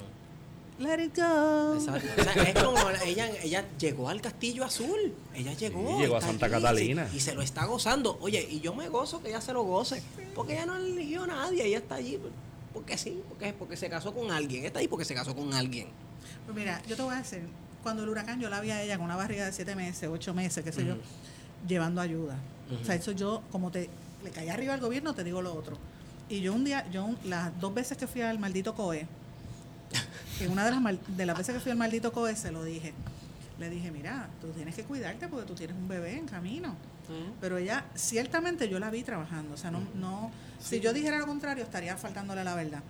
Pero el problema es que ella tienen, la han querido exacerbar los errores que ella tiene, la falta de, profundidad o de sus características de personalidad y, me parece que es un error tratar de, utilizar ese elemento light para desviar la atención de los temas. Fíjate cuando lo de los zapatos. Yo me oh. ofendí cuando ella dijo que le diera los zapatos de los que hizo Rafael y Gloribel. que Benjamín Torres Gotay pone lo de los zapatos y ella le dice, este, eh, mira, ven, ¿y dónde llamo para que los zapatos se los envíen a la escuela? eso no es lo que se estaba hablando. Para eso fue una ofensa de marca mayor. Pero luego tuvo que rectificar y fueron al... Sí, pero la boca para afuera con los nenes, tú sabes. Yo escribí algo de eso también. Yo decía, mira, este a lo mejor fue un error, como lo, lo, cuando dijo de los 100 años de soledad, que esos errores uno los comete también, ¿sabes? Yo no yo no nunca menciono ese tema como tipo de burla, me parece que es una falta de respeto a ella. Pero lo que ha hecho del Lipstick Challenge, la cosa está del lipstick de... Sí, sí, sí, pero ven, acá ya está defendiendo a, la de ah, Font, que fue la que vandalizó el, el, mural, que le regalaron una escuela por un peso, y está defendiendo a esa mujer. ¿Dónde está ya defendiendo a, los bullying contra otras personas? O sea, los nenes que están buscando escuelas que no tienen. Que les dejaron las escuelas. Tú sabes, mira, yo ayer el, el, el, viernes con la conferencia de prensa de los sordos, este nene que lleva una semana sin ir a una escuela, no lo tienen, no le tienen escuela, porque es sordo. No, no, lleva desde agosto. Desde agosto, exacto. tú dices, ¿dónde está? Y ella hablando de lipstick tomando fotos del nene en Fortaleza, chévere, para Instagram hay que poner fotos, pero... Entonces pasa lo mismo porque es, estrategia. es una campaña que, que se basa en la figura de ella y pasa igual con la secretaria de Educación que saca una campaña esta semana la, secretaria visita tu escuela. la secretaria visita tu escuela, me reúno con este estudiante. Primero excluye a los estudiantes de educación especial de diversidad funcional porque pide un promedio de 250 que redacten un ensayo para que se reúnan con ella. ¿Cuál es la necesidad que tiene un estudiante de Ah, yo, escuela? no sab- yo no sabía ese detalle. Sí, sí, eso salió esta semana. sí. ¿Cuál es la necesidad de un estudiante de reunirse con la secretaria de educación? Y no dejaron un nene que se que de, de diversidad funcional entrar a un baño, que se orinó encima. Eso pasó porque- también esta semana. no lo dejaron entrar al baño de la secretaria de educación. Porque es privado, es de ella. claro, ya Se le niegan los derechos constantemente a los estudiantes de educación especial en este país. Yo lo sé. Y eso está cabrón. Ella tiene, ella tiene, mira, me da un coraje. Ella tiene una mm, un aparato de comunicación bien fuerte y tiene unos asesores alrededor. Yo he estado hablando con Eliezer Ramos, el, el secretario de Educación Especial, le he cantado dos o tres. Ya yo estoy saliendo de Educación Especial porque mi hija ya, ya terminó, así que yo te puedo decir, porque lo he vivido, he ido todos los procesos de vistas administrativas y, y sé lo que hay. No es fácil, no es fácil bregar con ese departamento. Es, el, el departamento está hecho para desmoralizar a los padres y para que te quites. Todo el, el programa es ese. Y, y se- las violaciones de derechos son terribles, pero en el caso de ella, de, de traer gente ganándose esos, can- esos contratos, cuando los maestros pasan la salsa y el guayacán, como digo yo, para poder echar su salón hacia adelante. Y ellas, y en el caso de ella, ya se gana en un mes lo que un maestro se gana en un año, pana. Sí, Y sí. eso, el, el culpable es el gobernador. ¿Y dónde está la gente? Pero Entonces la, la campaña va en torno a que las cosas que hacen sus jefes de agencia no son culpa del gobernador, porque el gobernador es que está mal asesorado por otra gente, él está ajeno de lo que está pasando. Esa es la estrategia de comunicación. que es la misma estrategia que usaron con Rosselló Padre, que él no sabía lo que estaba pasando en su administración, que él estaba en Fortaleza y que los jefes de agencia estaban allá, estaban robando y demás, pero que él nunca conocía nada. Pero es que como si se tratara de Luis XIV, que está en su palacio disfrutando de su, qué sé yo, de su haitiano de mascota que tiene o algo así, porque, porque puede, y no se entera de las cosas que pasan en el reino. O sea, estamos hablando de un tipo que es gobernador y que se supone que los jefes de agencia, él tiene una responsabilidad directa sobre ellos. Entonces. ¿cómo que es que no te enteras de nada de lo que está pasando? Nombro ahora a, a Maldonado para tratar Que de era correr secretario de- Hacienda. secretario de Hacienda como secretario de la gobernación. Él dejó como un samurái y lo puso ahí en la oficina. Qué loquito. Pero no le funciona a nadie porque Pesquera sigue haciendo lo que le da la gana. Ujú. A todos menos a Pesquera. ¿Por qué? La pregunta es ¿por qué? Esas son las cosas. Los periodistas no lo hacen. La Aquí ha no lo salido, hacen. aquí ha nacido esa teoría Sí, sí, sí. de parte de estos dos caballeros que, que, nos eh, acompañan. Kelleher y Pesquera tienen algo en común. Nosotros teorizamos. Y la teoría es que ellos vienen nombrados desde afuera. Bueno, eso yo lo escribí en la columna, del, de- te lo digo. También yo- estás en esa línea ahí de... No solamente ellos, te faltan. Ahí está Dean, el de, el del, está el del DMO, Ah, el del DMO. Está. hay Pero que no es una figura tan importante porque las dos, Sí, aunque sí, porque maneja 20. maneja, sí, sí, el Y, y mira quién está en la junta con él. pero que las dos personas más visibles es- son Visible. Exacto. Tú lo has dicho, visible, pero no necesariamente. Sí, Sí. detrás del telón hay un montón de hay gente más más. gente, sí, sí. Sí, lo que pasa es que. Por eso que yo digo que el culpable de todo lo que pasó con las muertes, el manejo de las muertes no es pesquera, es el gobernador que lo permite. ¿Y por qué lo permite? Porque él es el hombre fuerte, representa otros intereses para que pueda seguir. Por eso cuando él viene a pedir, bueno, entre comillas, a pedir disculpas, luego que publican el George Washington el estudio, pues mira, es que realmente tú no puedes pedir disculpas porque no es suficiente. Pedir disculpas en este momento, después de tres estudios, a casi un año de María, Mala No mía. suficiente. Sí, nos fallamos. si un mala Sí. mía, Perdona, sabe, perdona, sabe. Sí. Sí, Pues sí. no, porque murió gente. Y tú eres responsable porque tú eres la persona a cargo del país. Cuando, eso, cuando yo estuve en el foro que él estaba, yo decía, mire, usted cometió un error con manejo de emergencia, se lo dije ahí en la cara Ah, pesquera. a Pesquera, le dije, porque ¿cómo es posible que utilice las redes sociales de esa agencia dos días antes del huracán María, en vez de estar diciéndole prepárese, váyase a su casa, no tenían foto de la primera dama en todo su esplendor con su barriga? En la cuenta de manejo de emergencia, yo presenté la evidencia. Yo decía, hay un disloque en la comunicación, ahí que tú ves que no es relaciones públicas, volviendo a lo que dijimos al principio, Sí. es una estrategia concertada de propaganda para desviar la atención y que la gente se confunda. Entonces Ujú. nos entretenemos con el, con el, el con lo de la gárgola, todas Bueno, con las algo. sombrillas, porque esa es la nueva sensación, las sombrillas en la Las calle. Fortaleza. Pero las chiringas ahora que, son que las- estamos apoyando el arte y no sé qué más, pero la realidad del caso es que no estás apoyando el arte nada en el país, porque mira lo que está el presupuesto al instituto. Exacto. Sí, Sí. sí, sí. Sí, vamos, vamos a ver. Lo mismo que tú dices, Guario, este, Ya los ahí me perdí, se me fue la línea.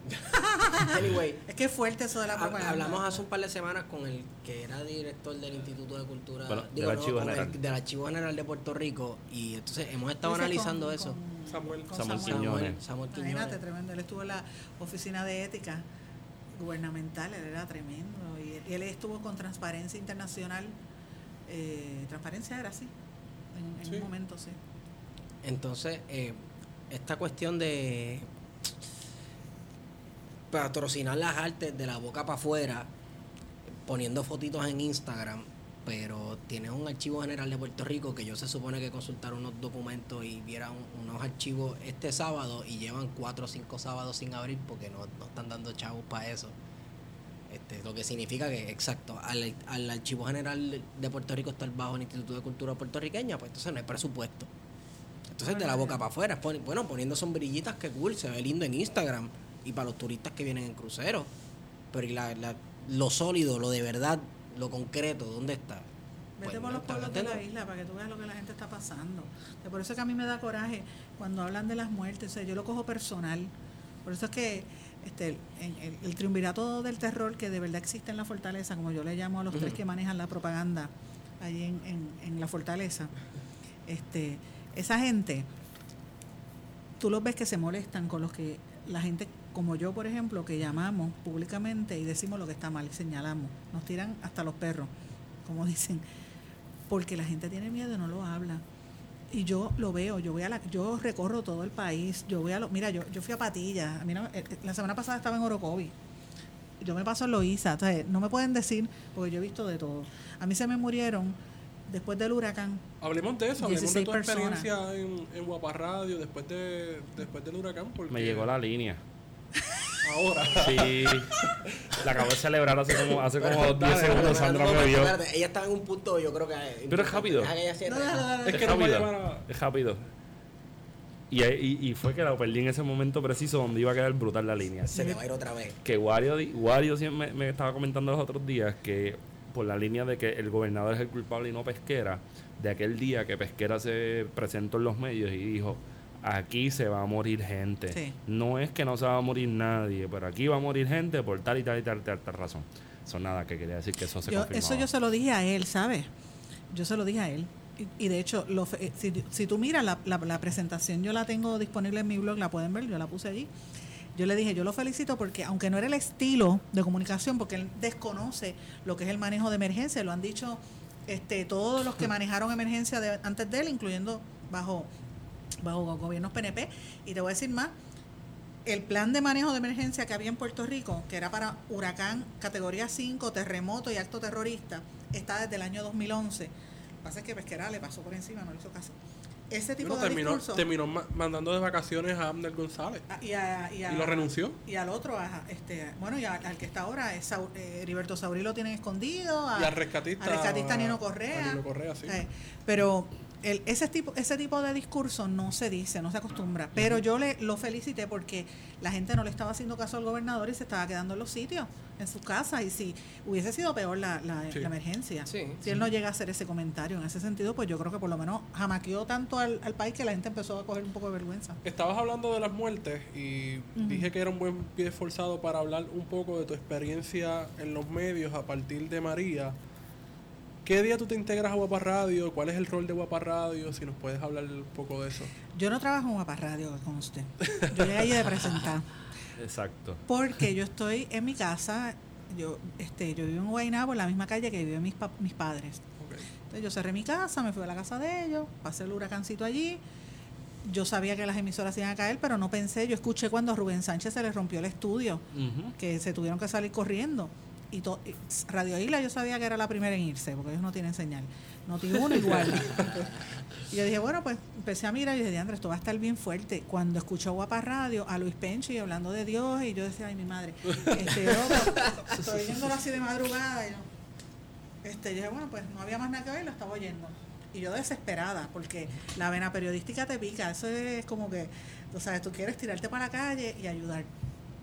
Y es lo único que yo sé hacer. A ver, bueno, no es lo único, yo sé hacer otra cosa, pero, pero yo tengo que ayudarle de alguna forma. Al otro día por la mañana ya habían bajado los, los vientos rápido. Sí. En Guaynabo se fueron rápido. Yo limpié el techo, me convertí en Wonder Woman, saqué con, con una con una con una soga y un vecino amarramos un, ciprés, lo sacamos del medio de la calle, yo lo moví con la guagua, limpié todo, limpié lo de la vecina, mi casa, todo set, arrancó. Me fui para allá. Y yo iba con la idea de que yo iba a hacerle café o ayudarlo, honestamente, o hacerle. Yo pensaba, yo dije, bueno, le, le hago unos sándwiches o algo, los llevo para allá, porque ellos están amanecidos y, ya se oían sin voz. Este, estaba Ismael Torres, a quien yo adoro, ese periodista, muchos años de, de experiencia, lo distingo, y no tenía voz. Entonces yo dije, pues voy a preparar el café. Cuando llego, toco la puerta, doña Carmen se asustó, Carmen Blanco, que yo hacía años que no la veía. ¿Y qué tú haces aquí? Yo, bueno, vengo a ayudarlo a limpiar piso, a hacer café. Que, no, no, métete ahí. Y entonces Jesús me vio, Jesús Rodríguez García, que lo amo, eh, de verdad Jesús es un gran compañero eh, y, y, lo aprecio hace muchos años. Y me dijo, pasa. Y entonces me, me pusieron el micrófono, yo te juro que yo no iba a eso. Yo te lo digo con Eso fue el viernes, ¿no? Viernes 22. El no, el, huracán fue el 20, 21. El 21, el, el, día después del huracán, exacto. el día después del huracán, yo llegué. Entonces yo, yo dije, bueno, yo quisiera que la gente me, me, empezaron a preguntar y entonces yo empiezo a buscar, no hay internet, no hay radio, no hay forma de tu hablar, no hay nada. Y yo decía, Diana, ¿qué vamos a decir? Porque no hay nadie. Es como vamos a inventar un libreto porque no había forma, no había casi luz. Toda la emisora, para que tú sepas, la emisora, el estudio es como un bunker, está todo cerrado, no tiene ventana. Y el único sitio que tenía aire acondicionado era el estudio. La, la, el, el, control tenía como seis abanicos, porque todo el mundo en pantalones cortos porque no había aire en ninguna otra parte de la emisora. Y ellos, los blancos, se habían ido en la guagua, en un van, el papá y el hijo, de emisora en emisora y torre en torre, apretando los tensores y los las cosas y poniéndole gasolina. Y yo no sé cómo ellos llegaban a los sitios. Dormían a veces en la, en la guagua porque no podían bajar de noche. Así que él dijo, haz lo que tú quieras. Entonces yo me paré en el micrófono y dije, bueno, miren, este, aquí todo se cayó. Si alguien me está escuchando, yo le pido a los amigos que son periodistas que vengan. Y yo creo que este es el momento de unirse porque esto es una situación de marca mayor, es una emergencia grande y el gobernador que venga, empezamos a, decirlo. Inmediatamente recibo una llamada de José Maldonado, que habíamos trabajado juntos en el Nuevo Día, y me dice, yo voy bajando de Macao, este, di tal cosa, y yo dije, José, pero ven y dilo tú. ¿Tú crees? Yo nunca he ido a radio, vente para acá. Y, y, él vino y estuvimos hablando, estuvimos como tres días y ahí empezó a llegar la gente. Después llegó Wilda con Wilda Rodríguez con Graciela Rodríguez Martino y ellas hicieron lo mismo. Entonces se metió tanta gente que lo que hicimos fue un schedule. Yo misma montamos un papel, yo dije, bueno, yo cojo el turno de por la noche, yo no quería estar. No, quería estar en el turno del día que había mucha gente. Yo por la noche.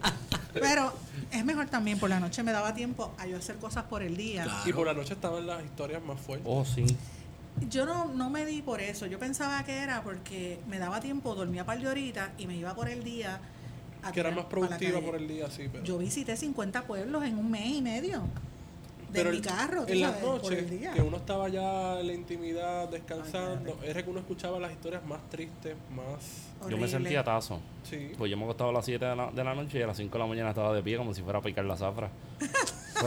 yo también, créeme. yo me despertaba y era como que, échale, compadre. Eh, y en muchos casos piqué la zafra. sí. Porque tuve que salir para picar, picar palo, sí, era lo mismo. era lo mismo. a las 5 de la mañana. Yo me sentí que iba a meterle a la zafra. No, yo a mí, a mí, yo escribí, el libro debe salir ahora, yo quería que saliera para el día 20, pero lo voy a presentar en el Festival de la Palabra, voy a esperar. Es una crónica. Yo grabé, yo, yo transcribí algunas de las grabaciones que salieron al aire de, yo atendí casos de gente que se trató de suicidar, violaciones, eh, gente que quería matar a alguien, un señor que llegó que quería cortarle la cabeza a la mujer. Y yo, es una cosa interesante, porque mucha gente empezó a llegar a la por lo menos lo que yo escuchaba desde la emisora, o sea, era que la gente estaba llegando allí a, a, la 65 Infantería. Era, como dicen en inglés, overwhelming. yo emocionalmente me afecté, lo tengo que decir, porque tú ver 200, 300 personas, mira, llegué, mira, mi mamá no sé de mi mamá, mira, eh, estoy, una muchacha llegó. O para decir estoy bien, mira, fulano de tal, si me estás escuchando, las estoy cajas de papeles que nosotros tenemos con los papelitos. Sandra, tú puedes mandarle un, porque entonces me hablan como si me conocieran. Entonces yo decía, familia, este, Montes en Ponce, su hijo en Bayamón está bien, que sepa que esté bien. Entonces allá en Ponce lo oyeron como los dos o tres días el de Ponce, dile que lo escuché a las dos o tres días y yo le contestaba. Las cajas de papelitos Era, eh, y las donde hacíamos las notas porque no había libreta. Entonces arrancábamos un papel y yo empecé a guardarla y coleccioné algunas cartas que me enviaron. La gente empezó a llevarme a, Sandra, ¿qué tú necesitas? Como si yo fuera un centro acopio. Y doña Carmen, doña Carmen me prestó, eso yo lo tengo que decir, la, las facilidades. Uno de los momentos más difíciles, bueno, te digo, pasé muchos momentos difíciles, pero uno de los momentos más difíciles fue el caso de una señora que llegó víctima de violencia doméstica. Yo nunca había visto una mujer así, en las condiciones que llegó esa señora. Eh, y estaba en la emisora una reportera de National Public Radio, que de hecho ella lo grabó y salió al aire en el programa de ella en inglés. Estaba haciendo un reportaje de la emisora. Y llega esta señora toda ensangrentada, Agredida. negro, agredida totalmente. Había otras cosas que no voy a decir, ¿verdad? Pero agredida. Y yo me volví loca, porque era de noche, no había forma, y yo llamando a la policía, no había teléfono. O sea, yo, el, el nivel de desesperación que tuve fue una cosa horrible. Y empiezo a pedir al aire que la alcaldesa de San Juan o la fortaleza se comuniquen con ella, con nosotros, para que vinieran a rescatarla. Y nadie. Y nadie, nadie. Hasta que de momento se me ocurrió qué hacer. Pues la mujer había ido hasta los refugios y no la habían querido aceptar, porque estaba Sí. destruida, la, o sea, tú le veías la ropa y todo, la sangre. Este, yo puse un tweet en inglés y pasó. Y copié a David Becknott, a CNN, a todos los medios, a la alcaldesa de San Juan, a los cuatro minutos mandaron gente a ayudarla. Qué increíble. Eso fue así. Y de yo desde ese día le puse el sello a la alcaldesa. Y porque era una situación de vida o muerte. Eh, de verdad.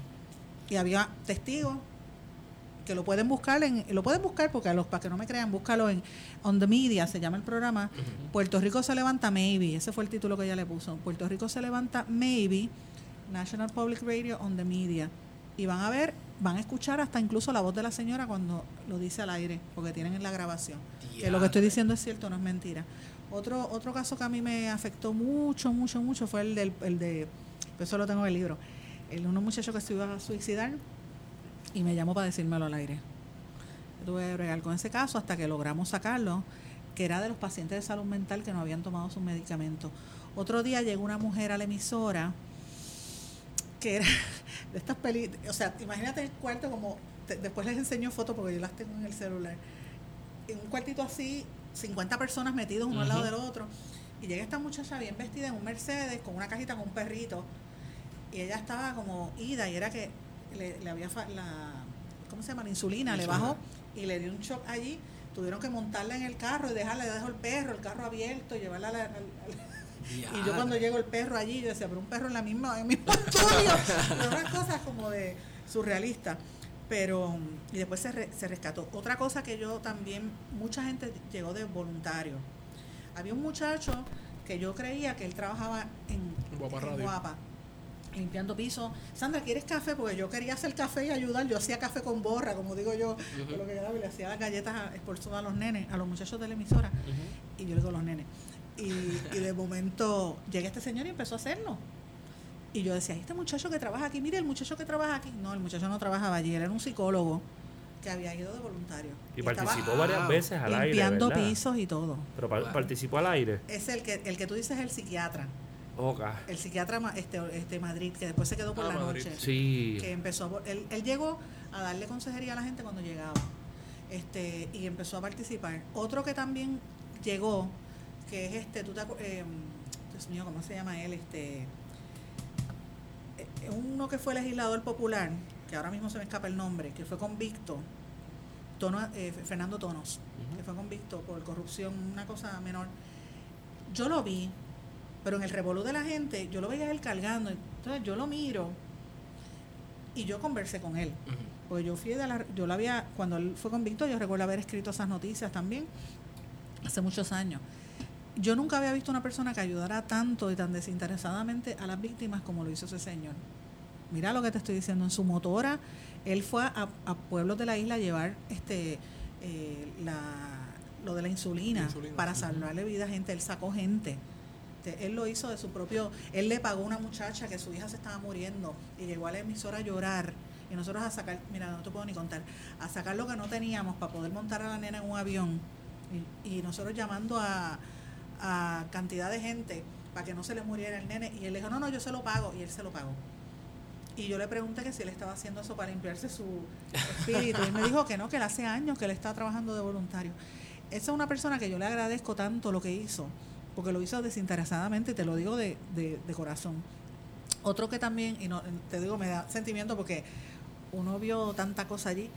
Un día yo llego allí al emisor y entonces llega de momento, porque me dicen que en, en Arecibo había pasado una situación y nosotros habíamos ido a Arecibo, había una, una mm, planta eléctrica que era como un hogar de envejeciente y se la dieron a un...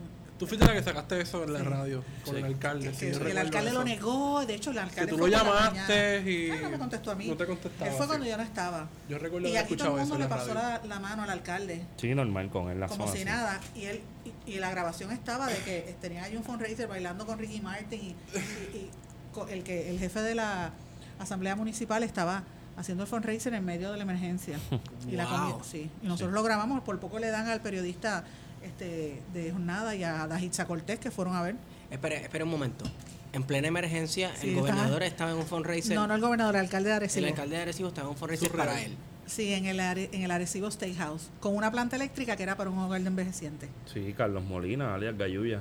Y habían cogido a los viejitos y los mandaron pa- para Barceloneta. Yo lo denuncié. Sí, sí, yo recuerdo eso. Y entonces, él, y aquí nadie dijo nada. Ahí Y fue cuando se empezó a descubrir los traqueteos, porque a partir de ese caso empezó, el- la gente empezó a hacer las denuncias de, los- de ese alcalde Sí. que tuvo varios casos. Sí. Luego salió el caso de Patilla, ¿no? Del alcalde. Y ahí siguieron los traqueteos. Pero le tiraron la toalla. Nosotros, yo tengo fotos. Sí, yo tengo horrendo. fotos de la comida llena de ratas allí que él la dejó. Qué horrendo. Ese, ese alcalde, ese- eso allí en Arecibo, yo llegué a un sitio bien cerquita del el barrio Domingo Ruiz, que eso es bien cerca, la gente que ha ido a Sí, Arecibo. bajadero para allá abajo. Pero es cerca, tú llegas ahí en nada. La gente, y el eh, carreras 1 y carreras 2, la carretera rota, la gente llevaba tres semanas sin ayuda. Yo no sé cómo yo llevé, bueno, el carro lo, lo choqué, mi carro era nuevo, está todo chocado por esos viajes. Entonces, yo, da la casualidad que yo estoy diciendo que necesitaba esa ayuda y de momento llega Eric Correa, el legislador PNP el del tiroteo.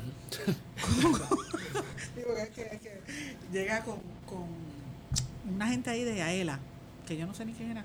Mira que te vamos a traer unas comidas. Y yo, ay, gracias, yo me dieron unas bolsas. Empiezan a bajar bolsas y cajas. Eran como casi 400 bolsas de comida, una cosa así, este cuarto completo. Empezaron a bajar y yo dije- entonces doña Carmen esa fue la única vez que me dijo que no podía dejar las cosas allí porque eso era un centro de acopio, en un lobby de una emisora, no cabía. Entonces tuvimos que meterlas en los carros de nosotros, hasta arriba, y al otro día fuimos a Arecibo a repartirle. Cuando yo llegué allí a, a ver esa gente, yo me iba a morir. Fue horrible. Otra vez que también pasé una situación bien fuerte, fue una mujer víctima de violencia que llamó para decir que estaba, el, el- la pareja de ella la había agredido y ella quedó par- ciega parcial. Entonces ella estaba pidiendo una lámpara para poder por lo menos ver las sombras por la noche, porque ella había tratado de ir al cuartel de la policía y estaba cerrado. Ella tenía miedo porque ella era víctima de acecho. Cuando ella va a decir dónde vive, dijo el, el área, pero no lo dijo en detalle, se cortó la comunicación por los teléfonos. Y yo me desesperé tratando de conseguirla y me está escuchando una monja. Ajá. Mira estas historias de película. Una monja en el área norte. La monja fue, a esa hora sacaron la guagua, las monjas de Fátima, todas las monjitas La van- como Sister Act, en la En van, el carro papal. se tiraron en la van a buscarla, la rescataron. Coño, qué bueno. Duro. Una cosa, y como a los dos, como a los dos días van, ella lo dice en Guapa Radio, y había un matrimonio pentecostal, pero es que te digo estas cosas, y le llevaron dinero y le ayudaron a la muchacha. Yo conocí a la monja hace poco, personalmente, me hice amiga de ella, Sol Purificación. Ella, ya yo le decía, mira, Sol Purificación, yo le decía al agresor, venga, que los pentecostales me trajeron cosas para sus monjitas y para la gente. Entonces me, empezamos a repartir Qué lindo. entonces yo hablé con Joan Vélez en Fortaleza, que es mi amiga. Joan empezó a, a- eso yo lo reconozco, Sí. porque yo le dije, mira, que yo le caí arriba con lo de los viejitos, porque llegaban de los homes a decir que no podían atenderlo o se iban. Yo fui a un home donde la administradora se fue, los viejitos no podían bajar las escaleras. Entonces Fortaleza le entró en eso, hicimos un enlace, ellos abrieron en Plaza Las Américas este, un sitio para recoger cosas y pues las sillas de ruedas y eso que me llevaban, porque me las llevaron, el- la fortaleza las recogía de ahí y se las llevaba a los viejitos, que yo sé que se, en- se entregaron, pero obviamente esa no es la función del medio, o sea, un periodista no se supone que está haciendo ese tipo de cosas. Este, Pero yo eso, fui allí, eso no pero- solamente pasó acá en San Juan, por ejemplo, Sí. eh, ahora se me olvida el, el, eh, 710 AM en Mayagüez, que se me olvida el, nom- el nombre de la emisora. Guábano, no seas aguadilla. Es en Mayagüez, sí. Este, Bip. No. Nada, la cosa es que esta emisora en Mayagüez, que son repeti- eh, repetidoras, eh, 710 y 9, eh, 930 AM, hicieron exactamente esa misma labor porque ellos subieron el aire el otro día rápido. Sí. Porque como son emisoras regionales que se encadenan con Noti1 y con Radio Isla. Y yo recuerdo haber escuchado que la emisora se convirtió en exactamente eso. Entonces solamente habían, habían tres emisoras, esas dos locales y Guapa Radio, que eran 1300 AM, que entonces uno empezaba a escuchar las historias de San Juan, de las muertes. Porque a todo esto, pues en el área oeste no había comunicación. O sea, que la gente que, la información que llegaba era porque la gente iba hasta la emisora. Y cuando te llegaba Radio Reloj desde La Habana, ¿era que Y te me llegaba, sí, eso, eso es otra historia. Me llegaba Radio Reloj desde La Habana y una emisora de Venezuela y dominicana. Así la venezolana entraba bien Entraba fácil. bien fácil a, a- Porque lo había en el carro. No había, no había, Claro. el espacio no estaba saturado por las antenas de acá. Pero entonces, en el área oeste, pues no se sabía mucho de lo que estaba pasando en, en la isla en general, ¿no? En, en el archipiélago completo. Pero una vez se entra Guapa Radio, uno comienza a escuchar las historias de las muertes. Y uno se queda, se queda en silencio, uno escuchando.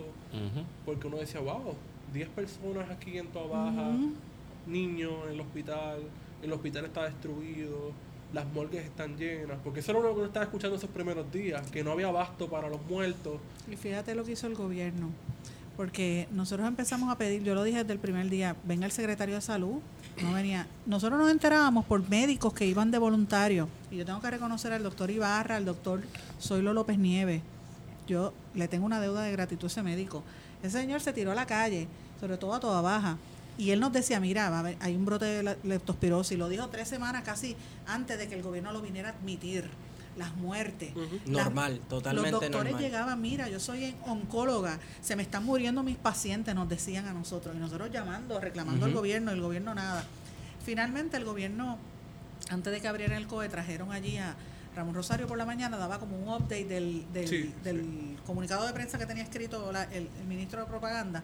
sí, porque era el mismo libreto, tú sabes. Y no contestaba las preguntas. Y yo le decía, pero ¿por qué?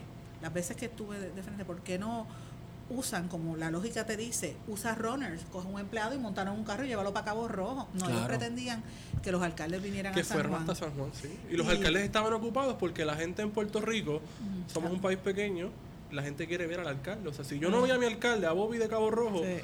lo que decía mi país, ah, Bobby no está haciendo nada. Quizás Bobby estaba haciendo Sí, su trabajo, estaba- pero estaba Cabo. Rojo es un pueblo grande, Mayagüez es un pueblo grande. Entonces la gente quiere ver este contacto personal de ver al alcalde saludarte, que te diga, mira, estás bien, necesitas algo. Yo te voy a decir algo, mira, lo que es Bobby Ramírez en, en Cabo Rojo, la de Ponce. Lorna Soto en, Ca- en Canóvana y la de Loíza. Mira, que te cogí populares y PNP, sí. para que tú veas que yo no tengo... Esa gente trabajó bien, en serio, porque te contestaba las preguntas. Hay una mujer que, era- que había sido la alcaldesa de Guayama por el PNP. Ah, sí, que se hizo voluntaria, me acuerdo. Glorimari una noche llega con otro este, gente de manejo de emergencia a la emisora con una con un caldero de sopa. Ella llegó destruida, porque tú sabes que estaba con los árboles y cortada. y todo. Y yo, no, yo voy- eh, se convirtió en reportera porque ella venía de la isla y nos traía información. Un informe, sí. Entonces yo le decía, ¿cómo es posible que la fortaleza no pueda hacer eso? Yo recuerdo cuando ella dijo, la señal empieza desde tal punto, de tal kilómetro en la, en la autopista. Y yo decía, wow, yo que a mí no me gusta escuchar a esta gente hablar, los Entonces, estoy escuchando de la Fortaleza, madrugada. Fortaleza no hacía eso, sin embargo, yo tuve la oportunidad de ir al COE un momentito Maldito COE. y Un saludito, un saludito a Hermes. saludito a. Hermes Ayala por hacer ese momento hermoso posible. Este y eso estaba lleno de zombies de la Guardia Nacional y estaba todo el mundo allí. aire acondicionado. Entonces, pero Era tienes a todo este personal de, de la Guardia Nacional allí metida haciendo nada. Tenías a Falfo en, dando Oye, conferencia. ¿Dónde está Falfo? O sea, que era un personaje La grotesco. tercera dimensión. Un personaje grotesco que era un irrespetuoso, una persona que. Qué lindo los descritos. Podrían decir cabrones, tranquilo. Ay, Dios mío, señor. Es que eso es lo que era, y después de ahí está perdido. O sea, No, perdido no. Él está. escondido. él Está escondido. Está grabando la segunda parte de Interstellar. La parte que se esconde detrás del librero más. Él viene, viene con esa. No, pero mira, honestamente, ¿verdad? Los COEs son necesarios, ese tipo de cosas hay que hacerlas, pero, ¿sabes? Se nota la, la desinformación, la, la improvisación, todos los problemas que hubo. Yo, por ejemplo, ahora mismo, para que tengas una idea, ellos no utilizaron los satélites, los teléfonos de satélite adecuadamente. Muchos alcaldes, Bobby fue uno, y un PNP, no me acuerdo si fue el de el de Orocovis, que, nos que me llamó, lo dijo al aire, que le habían repartido unos satélites, teléfonos satelitales. Entonces tú sabes que eso tiene un código. Cuando van a usarlo, el código tuyo de, de, de Mayagüez lo tenía el alcalde de, de, de Naguabo. repartieron los códigos al, revés, o sea que no se podían comunicar. Y otros que se quedaron llamando bajo techo y no sabían que tenían que salir al exterior. Yo recuerdo el alcalde de Cabo Rojo ir por las comunidades con el teléfono ese. Y recuerdo que fue a, por, por casa a ver si alguien necesitaba hacer llamadas. Yo recuerdo que eso fue de día. Y fue, y la gente fue, hacia fila, y él le daba el teléfono y la gente marcaba solamente para decir, mira, estoy bien. Sí. Porque eso es lo que quería decir la gente, estoy bien. Fulano de tal, estás allá en Nueva York, estás en Florida, estoy bien. Y yo creo que eso lo hicieron en muchos pueblos, los alcaldes, que pues, las alcaldías también se convirtieron, o sea, muchas veces se habla de eliminar los municipios y las alcaldías se convirtieron esenciales en todo este proceso. Yo creo que eso se demostró en el huracán. Todo lo que, fíjate que el, discurso de reducir municipios bajó después del huracán porque se vio la pertinencia porque fue la primera la primera respuesta aparte de las comunidades que fue importante la segunda respuesta inmediata oficial entre comillas fue la de los municipios si no llega a ser por los municipios. Dieron mejor servicio muchas veces que el gobierno central. y Mira, yo te digo, este en el caso de los sordos, por ejemplo, que yo, o que te dije que trabajo bien de cerca con ellos, a veces llevaban las ayudas. Ah, vamos a entregar ayudas en la, en la cancha de no sé qué o en el parque. El sordo no se entera. Entonces, cuando llegaban, alguien se lo decía, ya se habían ido, pasaron hambre, pasaron necesidad. Cuando se supone que una agencia de gobierno sepa identificar dónde están las vulnerabilidades, los viejitos encamados. esos viejitos que no podían moverse de las camas. Sin embargo, ellos conocen quiénes son estas personas porque son electores. Entonces, cuando vienen las elecciones, tú tienes que hacer. Ah, no, los votos la encamados, faltan los encamados, faltan. ¿Qué pasó? No me han contado los encamados, estamos adelante. Mira, yo, yo, felicito al alcalde de Bayamón, por ejemplo, que la gente habla, pero mira, The King of the North, Tú sabes una cosa, ese hombre tenía todo medido por calle, por cuadra, como se supone que se hagan. es un buen administrador. Yo no voy a llegar, esto nos vamos a tardar tres meses en poner la luz, porque estamos cable por cable, estamos reciclando. Él lo decía, él lo informó, no como otros municipios, Guainabo, que fue un desastre. Me da pena decirlo porque yo soy de ahí, pero fue un desastre lo que pasó. Fue un alcalde serio también que Ramón Luis. Sí. él conoce, se conoce, él conoce lo que tiene, sabes que eh, su función de por eso te digo, yo mencioné a la de, a la de Ponce hizo, yo creo que hizo buena labor los primeros días. Eh, la de Canóvanas también, yo la vi en acción, a la de Canóvanas, y la de Loíza.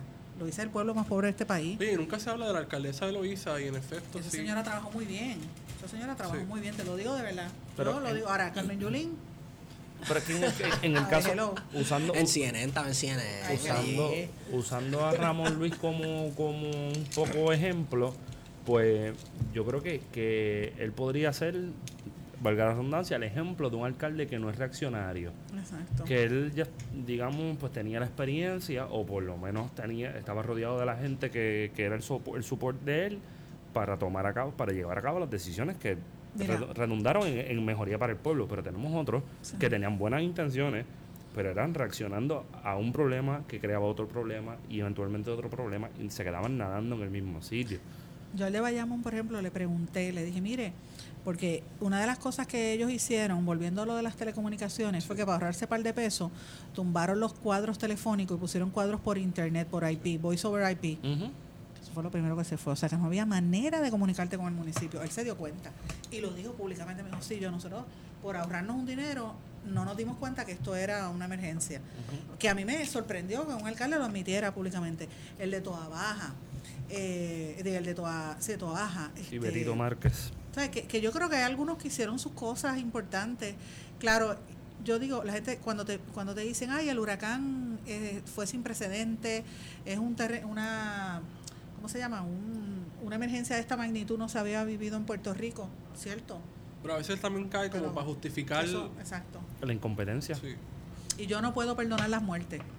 Yo no, yo no se las puedo perdonar. Mira, yo te digo, a mí se me han muerto 14, casi 16 personas por una razón u otra, u otra después del huracán, porque no tenían acceso, porque el medicamento, porque no había teléfono, porque se, escogieron una bacteria, como el mejor amigo de mi hija en el hospital, y fue y murió en, en, Miami, lo trasladaron, el nene de 16 años.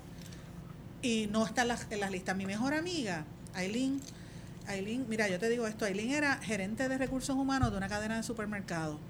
Y ella estaba sin luz y sin agua cargando esos cubos, eh, tú sabes, en donde ella vive. Y dice que la, yo hablé con ella, la- la- el estrés de los empleados, de los problemas, más ir al supermercado, la fila. En el supermercado le dio un- una mujer joven, no tiene ni 45 años tenía, le dio un infarto y se quedó. Entonces la llevan a ciencia forense y estuvo allí el cuerpo semana. Yo moví cielo y tierra, yo creo que por mi culpa la tuvieron más días. Ese es mi dolor. Digo, sabrá Dios si es por eso, de verdad por joder, por, por hacerme daño. Sí, sí. ¿sabes?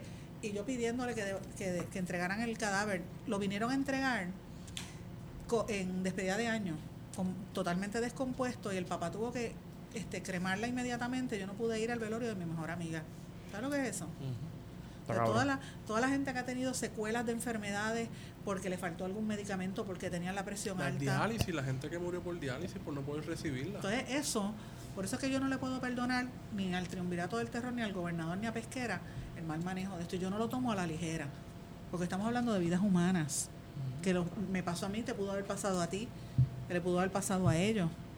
O sea, pero no, ellos vivían tranquilos y yo lo denuncié en el, en el espacio que tenía disponible, que fue primero en, en mis páginas de Facebook y después en, en la radio que yo sabía, porque me lo dijeron jefes de agencia, que las paletas llenas de cajas de agua y, y plantas eléctricas que llevaban al, al, mal- al maldito COE, en vez de mandarla para los pueblos, se las repartían entre los familiares de los jefes de agencia y los secretarios de prensa de las agencias. Y yo lo dije y me cayeron arriba hasta la primera dama. Y yo le dije, bueno, pues usted, yo le dije a la primera dama que me hizo así, oye, compórtate, y me Ay, hizo oye. así. y yo le dije, Beatriz, lo que pasa es que tienes un chorro de incompetentes a tu alrededor y le hice así los señales, porque yo voy de frente, porque estamos hablando de vidas humanas. Y la, y la prensa tiene que tener una función de exigir un, un accountability. O sea, yo aplaudo lo que hizo el Centro de Periodismo Investigativo con mi señalamiento, ¿verdad?, lo que es el centro, pero, pero yo lo aplaudo y lo respaldo porque por lo menos se tiraron a la calle a hacer eh, la primera contabilidad. Sí, el trabajo que había que hacerse. Y los medios que tienen recursos no lo hicieron. ¿Ves? O sea, y ese trabajo había que hacerse, había que hacer. Aquí no hacían preguntas en la rueda de prensa, venían primero los periodistas americanos. Entonces, por eso es que la figura de David Becknow le duele a cierto, cierto periodismo en Puerto Claro. Rico porque es una persona que, que no conoce a Puerto Rico, no conoce el contexto de puertorriqueño, aprende a partir de María, se prepara y va preparado a las conferencias con una pregunta al gobernador que el gobernador se quedaba, espérate, ¿qué está pasando aquí? Y el gobernador ha tenido que responderle a David Becknow y muchas veces sabemos cosas importantes como lo de los vagones y demás gracias a él. O, se, o se han visibilizado. Bueno, se han, se han invisibilizado, digo, se han visibilizado en los. Estados Unidos, que creo que entonces la labor de David Becknout hace la labor de Carmen Yulín redundante y totalmente innecesaria al media Sí. de ella, de crear visibilidad de los problemas que están ocurriendo. en recuérdate que también Rico. el ego está envuelto. Sí, y hacer campaña a ciertos partidos políticos estadounidenses, todo eso está envuelto. Oye, Obama estaba hablando ayer, si no me equivoco, sobre los, los muertos Sí, de Puerto. Rico. O sea, que Una ahora se que vuelve... solamente vino a Puerto Rico a buscar dinero para la Y, a, campaña. y al medianoche, ¿no era, Y al verdad? medianoche, medianoche. Exacto. No es que nos puso la Junta de Control Fiscal. Que no, puso la Junta de Exacto. Control. Y que ganó un premio Nobel bombardeando Siria, Exacto. Túnez. Por eso, si él le dieron un premio Nobel, a, Trump se lo pueden dar. Por, por Trump. Sí, claro. Mira, pero en serio, ahora sin, sin, de verdad te digo algo. Yo creo que la experiencia tiene que hacer reflexionar a los medios y a la gente sobre el rol de la prensa. Después del huracán, cuando empezaron a subir las emisoras, yo creo que las otras hicieron una buena función de eso de, de darle seguimiento a los sectores donde no había electricidad, por ejemplo. Uno dirá que no, pero es bien fácil hacerlo, pero yo creo que, que Rubén Sánchez fue instrumental en que le pusiera luz a algunos sectores. Sí, pues las La mañanas verdad. eran bien Sí, sí, por lo menos, eso es importante Ya para yo- los ciudadanos. Ya yo sé ubicar en el mapa Mambiche Prieto. Porque todos los días llamaban encojonados con que no llegaba la luz y estaba hasta el poste Oye, de la entrada Idia, de él ellos. tu- él tuvo mucha comunicación con el IDIA, que, era el de que es el de acueducto. Y yo recuerdo que él se pasaba, Eli, ¿cuándo llega el agua para tal día? Todavía Rubén. Y al otro día, Eli, el agua para tal comunidad, todavía Rubén, pero mañana va a estar ahí.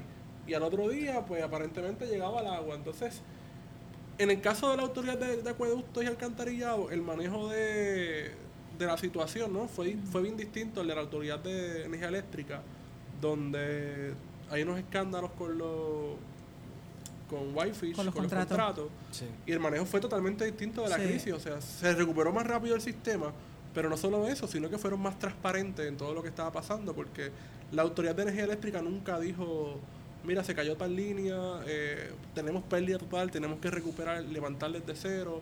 Siempre eran mensajes ahí a media. eh, ¿Y, y, tú- y y a ti qué te parece la comunicación de Lutier en todo este proceso? En este ¿Viste la pregunta que te hice? Sí, sí, es buena. La hemos discutido, Ah. hay mucho silencio, hay Sí. mucho silencio. Esto yo se lo plantea, y es mi amigo, Y- Figueroa Jaramillo, ¿sabes qué pasa? Con lo- el mismo asunto de la privatización, la UTI ha mantenido un silencio Sí. Que es cuestionable. Por eso, y el rol del periodista es hacer esas preguntas incómodas, Sí. porque tú tienes que pensar y mirar el macro, y hay que preguntarlo, pero ¿por qué no se pregunta? ¿Por qué no se pregunta si eso es lo que le- la gente le preocupa? Eh, No, entonces la respuesta de la UTI fue, y esto eso. fue una editorial mía, ¿Viste? la respuesta fue, editorial. vamos a, a hacer la campaña contra los americanos. Sí, pero no es volvemos Porque entonces la campaña giró entonces no a fiscalizar tanto el instrumento del gobierno, sino a, a- a- a criticar, ah, son los americanos contra nosotros, Bueno, como Sí. un juego de dominos, ellos y nosotros. ellos y nosotros. Sí. Pero yo, tú sabes, uno entiende también que... Que, tenían, que en parte tenías razón parte del discurso si veías que la chapucería que estaban haciendo, el, que se estaban aprovechando. Yo vi unas fotos de unos trabajos ahí que yo no sé si eso Fatal. fue inventado, pero eso fue una Fatal. porquería, brother. Una porquería para compañías que estaban Pero cobrando así fue que giró de la respuesta de la UTIEL. No, y también eh, están, acuérdate que Lutier tiene menos miembros, este... Sí, no, eh, estaba bajo ataque también. ¿no? Sí, también eso yo, yo todo eso lo reconozco también y que, y que no tenían los recursos. Entiendo que y- la UTIEL, no sé si tú que estabas más al tanto con los medios, que la UTIEL intentó hacer gestiones para traer de otros lugares. Sí, y no sé, parece que Rivera Marín bloqueó o Estados Unidos no oh, quería que vinieran. oh, el canciller. Tremenda figura. Otra figura también. Rivera Marín es tremen- tremendo tipo. ¿Ah? Tremendo tipo. Los historiadores el del futuro, las historiadoras e historiadores del futuro van a tener que bregar con un personaje bien interesante. Énfasis en el personaje. Porque Personaje, es un porque Una un personaje. persona personaje. experta en relaciones internacionales Sí. que bloqueó la entrada de... Yo escuchaba de que venía gente de Argentina, de México, de Cuba, y que aparentemente le puso el stop que no, que no vinieran, Exacto. Y que no hacían falta. que no hacían falta. Cuando Eso fue re- lo que estaban por, esa, por esas vías entre el comunismo para acá, muchachos. Y Tengo- nos, otra inva- Cuba. nos invade Rusia por la playita Jim. Morovi. No sé ni para qué. Pero mira, honestamente, yo creo que cuando viene una situación así, la prensa debió haber sido más, más enérgica. Sí. Y ahí tú, ahí te demuestra la, la precariedad en que está el periodismo en Puerto Rico. Y en ese mismo momento, el nuevo día empieza ¿qué? Empieza a despedir empleados. el nuevo día despidió empleados. Esta era la, quinta o sexta ronda de despidos de empleados. Y tocó justamente semanas después de María. Después que estuvieron horas extras allí, yo te digo, yo, yo, yo, yo te digo, yo me fui en buen momento del nuevo día. Yo renuncié en el 2004. Antiel yo le decía a una fotógrafa que estaba trabajando ahora con, con Carmen Yulín, yo le dije, cuando yo me fui del nuevo día, un compañero periodista me dijo, ¿qué se siente ser traidora en mi primera conferencia de prensa? Y eso a mí me dolió. Y eso, eso fue copiado, porque eso es copiado de que se siente ser dije, ah, entonces yo, pero ¿por qué me dicen esto? Yo tengo un cliente, yo me fui, yo no tengo nada de, de ¿sabes? Que sea conflicto de interés. Yo estaba haciendo un trabajo, una conferencia de prensa era de algo que ellos iban a crear una división nueva, a, a contratar como 100 personas. Y yo me, no pude contestarle porque me dolió que me tratara de esa forma cuando yo dejé el periodismo. Y yo era una, en ese momento yo tenía una posición, yo cubría política y, estaba como que senior reporter y irme en, la cúspide, pues la gente no, no entendió. Y yo dije, yo, yo sabía que venían cambios en el periodismo, yo estaba viendo cómo se estaba transformando eso, ya yo estaba inconforme con la situación en el periodismo en general y en el, en el periódico particularmente. Como a los dos o tres años, ese mismo reportero, yo estoy en una, este, tenía de cliente un sindicato y tengo una conferencia de prensa con el sindicato y él me, me dice, ay, tú te fuiste en buen momento, yo este, ahora no encuentro cómo irme, estaba todavía en, el, en, en GFR, no encuentro cómo irme porque no tengo trabajo. Y bueno, pues, da el paso. ¿Sabes qué? Ahora trabaja en la, en la oficina de, de prensa en la Fortaleza. Wow. Oh. Dio el paso. Dio el paso. trabaja con el gobernador. ¿Qué paso? O sea, yo no juzgo a la gente que tiene que cambiar de los, de los trabajos por las condiciones en que está, pero este gobierno, una de las cosas que ha hecho fue que critican a los gobiernos anteriores. Siempre ha habido periodistas que trabajan como oficiales de prensa, pero este gobierno fue una cosa. O sea, los. Tengo que medir lo que digo. Pero. Sí, los compró porque con trabajo. En todas las agencias hay periodistas. Y Y, a lo mejor tú no puedes haber contratado, a lo mejor no lo debes haber comprado. Y yo tengo que decirlo a gente seria que necesita su trabajo. O si se quedó sin trabajo, tú haces lo que sea por mantener a tus hijos. Yo eso lo reconozco. Pero el silencio, logró el silencio de una gente que eran fiscalizadores importantes. Entonces, en el medio hay mucha gente sin experiencia tomando decisiones. Y a la gente que tiene experiencia los han ido sacando. Entonces, eso tú ves en un momento de emergencia como lo que pasamos, la desinformación y la falta de fiscalización, tú lo ves ahí. Por eso es que yo digo que el aparato de propaganda que, que tenemos sobre nosotros es algo que se tiene que analizar. Yo llevo 10 años pidiéndole a la Universidad de Puerto Rico, a las diferentes or- or- eh, organizaciones sindicalistas, que empiecen a analizar el aparato de comunicación que nos está rigiendo en los últimos años.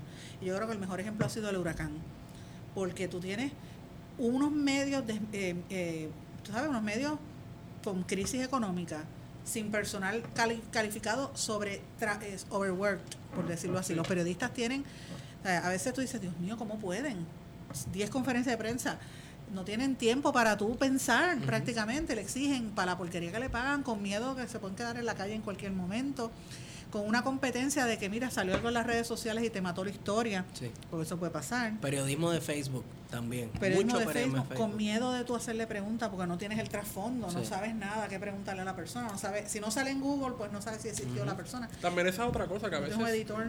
los periodistas tampoco están muy preparados eh, en el sentido de, como tú estás diciendo, del contexto, no solamente histórico, sino político, que no conocen nada. Son cruditos, como uno dice, que salen de la universidad y los pones a trabajar y no, no, están, no tienen esa malicia quizás que tiene un periodista más preparado Acusado. que necesita, exacto. Y la línea editorial también está en los medios principales ha Hay sido una presión, ¿no? Hay una presión en la línea editorial por, por controlar lo que el publicista, lo- ¿verdad? Lo- los anunciantes te digan. Entonces, todo eso abona a que se creen estos ministros de propaganda que te llevan una agenda que no es la realidad. Entonces, muchas cosas importantes no trascienden. O sea, Esto de las muertes para mí es una cosa fundamental. Yo llevaba diciéndolo semanas, porque fíjate que te mencioné casos cuando estuve allí en Guapa de madres maltratadas y todo, lo de los viejitos, lo de los niños. Y ahora es que vino a salir que las estadísticas estaban mal y que los casos de violencia doméstica intrafamiliar, pero si es normal, cuando tú, tú sabes, si tú tienes un país violento donde matan mujeres y estás en un ambiente sin electricidad y sin luz, a una mujer. tú sabes, ¿dónde está la gente que, dónde estaba la procuradora de la mujer? ¿Dónde estaban este, esos sectores? Yo sé que estaban en la calle ayudando, pero esas estadísticas había que tenerlas. Entonces, ¿qué periodista estaba haciendo esa pregunta? Más Había allá de los que organizaciones, en por ejemplo, yo recuerdo Ah, yo sé de Eda López Serrano Sí. que estuvo recuperando, estuvo recopilando información después de María sobre los feminicidios, casos de maltrato, pero la Procuraduría de la Mujer estuvo ausente. Entonces, Sí. la data que ellos tienen, por ejemplo, si tú vas a la página de la Procuraduría de la Mujer, son de 2010. Porque tú me dices Data del reparto de la familia. ¿Cuántos niños hay en el sistema de familia que son niños víctimas de violación? ¿Tú sabes Ujú. cuánto, cu- cuánto se presta para la trata humana? El ambiente estar sin luz, cerca de- de- del acosador. Correcto. sabrá Dios lo que pasó que nunca nos vamos a enterar. Nunca lo vamos a saber, sí. No lo vamos a saber. Y se supone ¿Dónde que- está? Y por eso es que yo digo, esa secretaria de, de familia, y lo digo aquí, esa señora es- eh, para mí actuó de manera negligente y criminal, igual que el de salud. Y, y parece mentira que no les hayan pedido la cabeza ya, de verdad. Es que, es que nadie sabe quiénes son. Los desa- yo siempre digo la desaparecida secretaria Sí, de la sí. familia y el de salud. Ese, ese es el caso, que pueden actuar con total impunidad porque ellos saben que una secretaria de justicia no los va a investigar.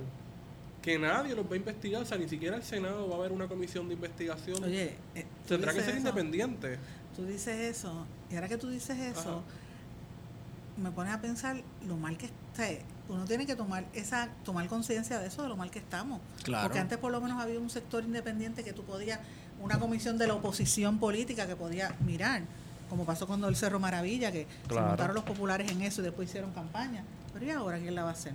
Pues ellos son también parte de, del problema. Bueno, y cuando se ha descubierto y se ha puesto en primera plana que están todos acostados en la misma cama con la misma gente, las mismas compañías de publicistas y los mismos este cabilderos sí. y todas esas cosas. Entonces, ¿quién va a denunciar aquí cuando están todos en el mismo barco? En el mismo barco. Cuando maten a alguien, Uy, esa, esa siempre esa- cuando maten a alguien. siempre empezar por esa línea es, bu- es bueno. Oye, oye, O sea, en el sentido de que es- siempre, ya- lo que viene después siempre es pesado. Hay veces, Sí. ay, tú ten cuidado, Sandra, ten cuidado, me dice todo el mundo. Y yo, pero bueno, ¿qué van a hacer? ¿Matarme? Pues yo no he dicho nada que no sea la verdad o lo Y- que yo y pienso. tampoco, tampoco ha dicho algo que no haya ocurrido antes en este país. Y que la gente no tenga miedo, ¿sabes? La Claro. gente lo está planteando en la calle. Sí. Pero eso puede pasar. Tenemos que estar conscientes de eso. Porque las condiciones se están dando para eso. Sí, es el nivel de represión que tenemos. Claro. Hay censura, hay autocensura, hay miedo a salir a la calle. O sea, mira las condiciones en las que estamos. ¿Quién dice esas cosas? Entonces la policía no llega por una querella de violencia de género, pero entonces te inunda la milla de oro para defender al estado paralelo que es el sistema bancario. Pero fue la policía. Bueno, yo vi gente allí que no era Bueno. policía, que se notaba por la legua que, que, que Bueno, no era yo vi era policía, el primero Sí, de mayo había yo vi policías tirando granadas de, Policía. de gas lacrimógeno. Pero Bueno, eran policías de verdad. Sí, Oye, bueno, pero estaban, está- está estaban, estaban, estaban, bueno, yo estoy partiendo de la premisa que Que la línea, el uniforme. la línea que estaba Sí, enfrente sí. mío Bueno, con número pero de placa son A policías. la misma vez. ¿Tú has visto las películas y estas cosas de los yo sé que yo corrí mucho ese día con feto y con...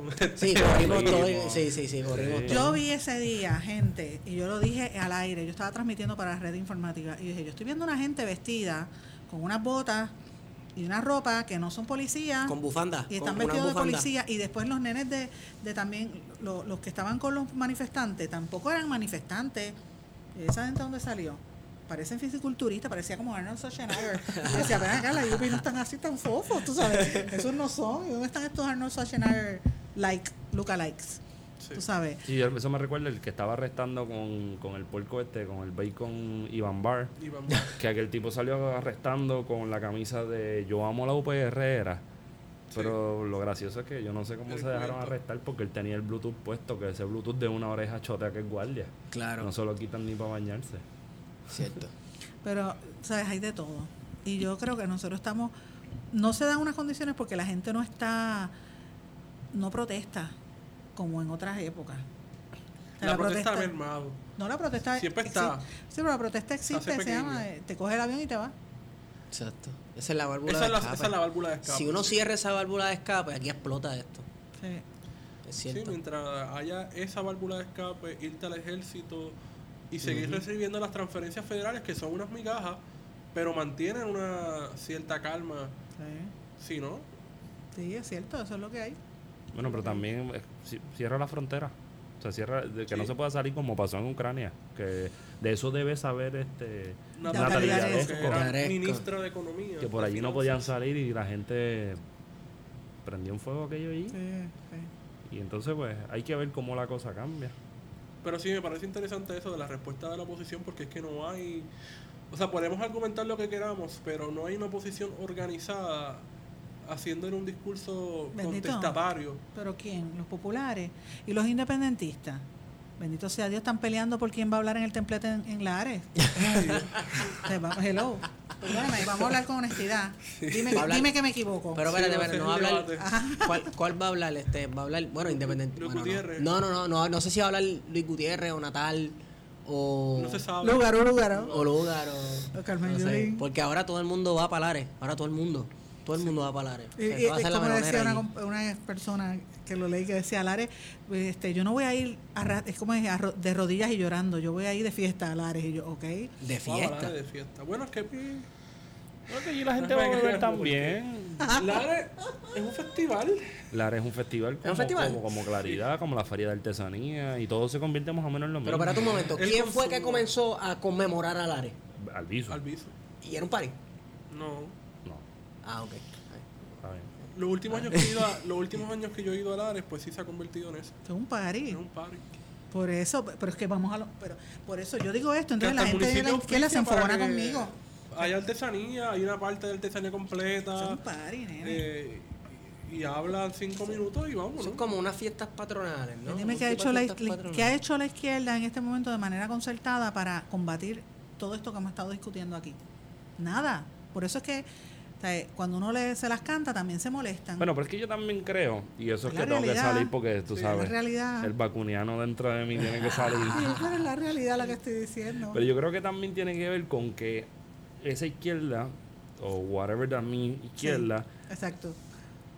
podemos estipular que está fragmentada. Y con eso ya, pues no quiero usar eso como pie forzado, pero a diferencia de los que componen el Partido Nuevo Progresista y el Partido Popular, no tienen acceso No tienen a- poder. al poder como ellos lo tienen. Eso es una excusa que usa la No. izquierda, te voy a decir por qué. Pero yo creo Y, a que mí- y- y te digo yo, ideológicamente estoy clara, todo el mundo sabe. sí. Yo soy, yo, yo creo en la independencia para Puerto Rico, pero el problema que tiene la izquierda es que no es táctico en su, en su estrategia. Te- eh, se han acomodado a lo que es más fácil, al discurso, a que venga la prensa y le haga la foto, este, y a, No, y a ser más lo hay, intelectual. eso lo hay, pero yo creo que ahora Dime mismo, cómo ahora tú mismo, pagas la izquierda con la gente que está sufriendo. O sea, tienes que hablarle al pueblo para que la gente reconozca y la gente lo respeta. Porque cuando tú ves un líder comunitario que te está trabajando por tu comunidad y tú conoces lo que está haciendo, tú lo vas a respetar y lo vas a seguir. O sea, la izquierda en Puerto Rico tiene que replantearse también su función en esta realidad que tenemos con una Junta de Control Fiscal. Y yo no veo esa reflexión, es lo que te quiero decir. por eso yo creo que ahora mismo está en el- ese proceso se está dando en algunos En sectores algunos de que yo conozco, que por lo menos tengo tengo algún tipo de relaciones con ellos, porque a diferencia de los de, de- de las élites dominantes que por lo general pululan entre rojos y azules, pues sintieron cantazos, la- los cantazos del huracán un poco más distintos y todavía estamos saliendo de esos golpes. Así que yo quiero pensar que esta gente está totalmente desconectada de nosotros y pensar que la izquierda también está metida en la misma en el mismo meollo donde se encuentran que los deambulantes, la clase obrera del país, este y por ahí para abajo todo el mundo. Al menos ese debe ser el enfoque. No, No, claro, yo creo que ese es el que eso es lo que está pasando, porque todavía al día de hoy yo como, como sujeto que me construyo desde la izquierda no tengo ninguna de las contestaciones a lo que hay después del huracán. Pero tampoco creo que debo pretender tenerlas, sino tengo que empezar a entender cuáles son las condiciones materiales a las que estoy sujeto de ahora en adelante. Claro, eso me recuerda un poco, la, la hace como tres semanas teníamos a Juan Dalmao que nos decía, pues mira, la gente quería ver qué estaba haciendo el Partido Independentista después de María. Y él, dec- y él planteaba la idea de que, mira, pero es que yo no puedo hacer nada, yo no puedo dar, yo no tengo dinero, yo no tengo poder, no tengo vagones para darle a la gente. Lo que yo puedo hacer es empezar a visitar a mis militantes y en los, en los pueblos que voy, pues puedo ir a hacer algo, saludar, preguntar, hablar, escuchar. Pero yo no puedo ir con vagones a llevar la asistencia allá a Nahuatl, allá Bueno, a si, Cuba, si, deja- no si tengo... hubieran dejado entrar a los trabajadores de Cuba, un par de, vagones, pues tal vez la Y izquierda entonces, hubiera pues, podido hacer algo. pero sí le planteaba, sí le planteaba el asunto de que las comunicaciones de no ser efectivas, por ejemplo, cuando llegó cuando llegó Trump a Puerto Rico, quizás había un problema de comunicaciones, pero yo no vi, yo no recuerdo una Silencio contestación total. Como fue cuando vino Obama, que yo recuerdo haber ido más pequeño 2010 cuando vino Obama a Puerto Rico con una manifestación en el viejo San Juan grandísima contra Obama. más pequeño en Sí, edad. más pequeño en edad, claro. edad, Son 24 ahora, pero en aquel eran Tú tienes 24, tú eres un nene. sí. Es que soy grande, pero Este es un nene. Tú también, tú tienes una bebé. ¿Y tú qué edad tienes? Yo tengo- 31. Yo tengo Ah, bueno, está 29. yo tengo Pero tú 29. tienes estoy como picando a los, picando a los como 30. 18. Gracias. Pero entonces yo no recuerdo ahora con Trump que, que dentro de todo lo que es la izquierda y el independentismo, una respuesta a lo que estaba haciendo Trump. Quizás porque todo el mundo estaba intentando sobrevivir, o sea, cuando uno intenta pedirle explicaciones a la izquierda o al independentismo, es eso, estábamos intentando sobrevivir a una situación con Sí. unas cosas bien particulares. Mira, yo, yo también hice ese, ese comentario porque quería ver las reacciones, Sí, no, pero no, no. honestamente, para ser sincera, para ser este justa, la inmensa mayoría de las entidades que levantaron este país son entidades de base comunitaria, porque son los que estaban dando la Mira ayuda. Casa Pueblo, por Y ejemplo. son toda gente que en su mayoría vienen con una que no están están ajenas al- al- a, las estructuras de poder político que hay aquí. Y que han hecho poder paralelo, ¿no? Alternativo. Exactamente. Yo estoy, en eso estoy bien Y clara. por eso te arrestan cuando compras pizza y tienes un yugo. Digo, Ah, eso es un crimen. porque- Eso es un crimen. Porque tomarse un yugo con una pizza es un crimen y te van a Pero fuera de eso. Sí. Ajá. Pero, pero se- honestamente, mira, este, hay que empezar a hacer, hay que, em- ¿verdad? Yo no tengo la verdad amarrada por el mango, yo no creo en la libre asociación, este, ¿verdad? Yo respeto a la gente que tenga esa, esas visiones, pero yo pienso que los sectores tienen que empezar a, a mirar y hablar en otro discurso, en otro idioma. Nosotros estamos en el siglo XXI, hay millennials y hay centennials, sí, o sea, hay otra Sí, generación. no, las campañas, por ejemplo, las cambiar. campañas políticas no pueden consistir en ir a caminar a los barrios. Mira, Y, no- y tampoco pueden ir a, a, a- tú sabes, sí es importante tú conocer el contexto histórico y saber quién es Albizu y saber quién es este eh, los, los grandes pensadores, este, todo eso es importante porque te ¿Sabes quién es Barbosa y no confundirlo? Bendito, bendito, bendito, bendito. Pero lo que te quiero decir es que la izquierda tiene que replantear, Sí. hacer otra cosa. No está funcionando. Y yo creo que la coyuntura es ahora. La diáspora está ahí lista, en grandes sectores de la diáspora pendiente para ayudar a Puerto Rico. Yo he estado viajando mucho. Y Ahora comprender a- que la diáspora responde a otro, a otro contexto, porque entonces a veces también, y no, no, no digo el independentismo, sino en general se ve la diáspora como algo malo, porque ellos no son puertorriqueños, ellos son otra cosa.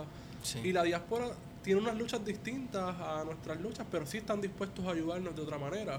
Y todos se afectaron cuando el huracán porque La diáspora fue la primera Mira. respuesta, más que el gobierno federal, yo Sí. diría. Tienes que tener en contexto esto. Cuando hablan de Puerto Rico, mira, en, en la diáspora son 6 millones de puertorriqueños fuera. el doble. Yep. Nosotros no llegamos a tres, eh, eh, tres Estamos aquí, en tres ya, Tres sí. más o menos, tú sabes. Seis afuera. Donde quiera que tú vas. Yo el otro día me encontré con. el- estaba aquí el gobernador de Pensilvania. Ok. Él vino a visitar los pueblos personalmente. Yo, a mí me llamaron, una líder comunitaria lo hizo, me tiré para allá a verlo. Yo lo conozco él hace muchos Ese no fue el que vino con los congresistas, que fueron a Casa Pueblo, ¿no? No, él vino solo. Vino solo. Él vino solo, yo fui, me, me fui a la casa de Samuel Linde, el pintor, y estuve allí Ah. jangueando con él y con los, y los Ayala. Y yo hacía años que no lo veía, estuvimos compa- compartiendo. Y yo le dije, ¿qué tú haces aquí? Y me dijo, no, yo vine porque yo este, vengo a ver. Y entonces, mira lo que me plantea. Nosotros tenemos más de un millón de puertorriqueños viviendo en mi estado. Wow. Y todo lo que pasa aquí nos perjudica ya. Además, llegó mucha gente que nosotros no teníamos los Que recursos. son futuros electores también. Claro. Sí. Pero también cuando recibe la, el- la gente, tú sabes. Es un que impacto, ayuda- sí, porque tiene entonces el, el asistencialismo, ¿no? Tiene que salir el gobierno local a responder, ayuda. Esa gente este, son de aquí, son puertorriqueños también. Mira lo que está pasando en Orlando, tú sabes. Eso es una. Lo que está pasando con las comunidades de puertorriqueños que se fueron con FEMA, con unos vales y que no han podido regresar y que se han quedado en un limbo. Sí. Precisamente en el estado de Pensilvania hay muchos En puertorriqueños en, Orla- en- en en hoteles Florida. Sí. Y yo creo que esos son temas que, que se tienen que empezar a discutir también este, por nuestra realidad geográfica, nuestra realidad política también. Es importante que yo no veo en todos los sectores ese análisis que no, no se vea. Por ejemplo, los populares y los, los PNP lo ven como desde la perspectiva electorera. Sí. Yo te puedo decir, por lo menos a mi ¿Quién me va a dar perspectiva, chavos para el partido? Tú sabes. de, de, de Pipiolo, que ese análisis se hizo internamente después de María, sí se senta- nos sentamos hablar sobre la respuesta del partido ante el huracán María. Y hubo un debate interno fuerte, interesante, y que llegamos a nuestras propias conclusiones, ¿no? Cada uno, y que se hizo ese debate. Y yo entiendo que las otras organizaciones, también recuerdo a Rafi, otras organizaciones políticas de la izquierda también hicieron eso, esos análisis de cómo fue su respuesta al huracán María, que yo sé que hiciste esa pregunta. Y se llegaron a una, ¿verdad? Mira, respondimos mal, o esto fue lo que hicimos mal, esto tenemos que hacerlo ma- mejor. Pues, yo te voy a decir, con la experiencia que yo tuve allá en Guapa, yo vi a Denis Márquez trabajando. María de Lourdes Santiago me ayudó con unos casos que tuvimos, un casito que tuvimos específicamente. Y María de Lourdes, una familia que, que la bebé se estaba muriendo porque lo perdieron todo y la nena necesitaba un tipo de leche particular. Yo lo denuncié y la primera en llegar fue María de Lourdes y le dio la mano, la del PIB.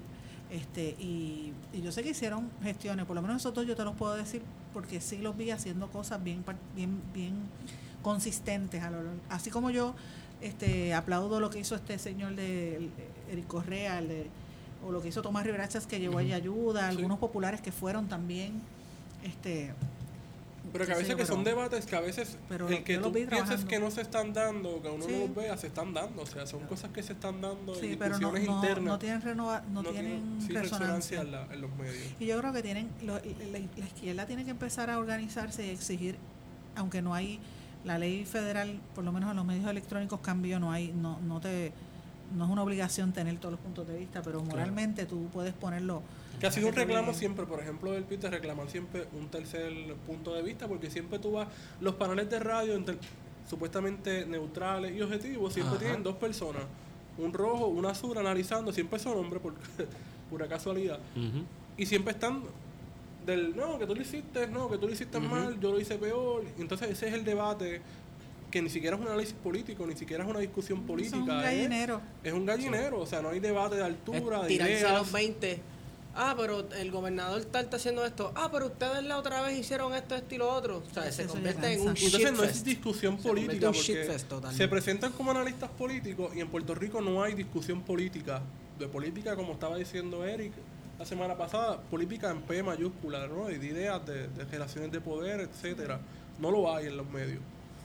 Hay algunos, hay algunos es- este, espacios importantes, por ejemplo, lo que hace Marcia en Radio Isla es importante. Yo que ella tiene el, el, el- el espacio. Yo trato de hacer algo en el espacio que tengo en radio, no mucho, ¿verdad? No tengo mucho mucho tiempo, pero sí hay algunos Joselías en Ponce lo hacen PAB. En PAB, sí. A ver, definitivamente.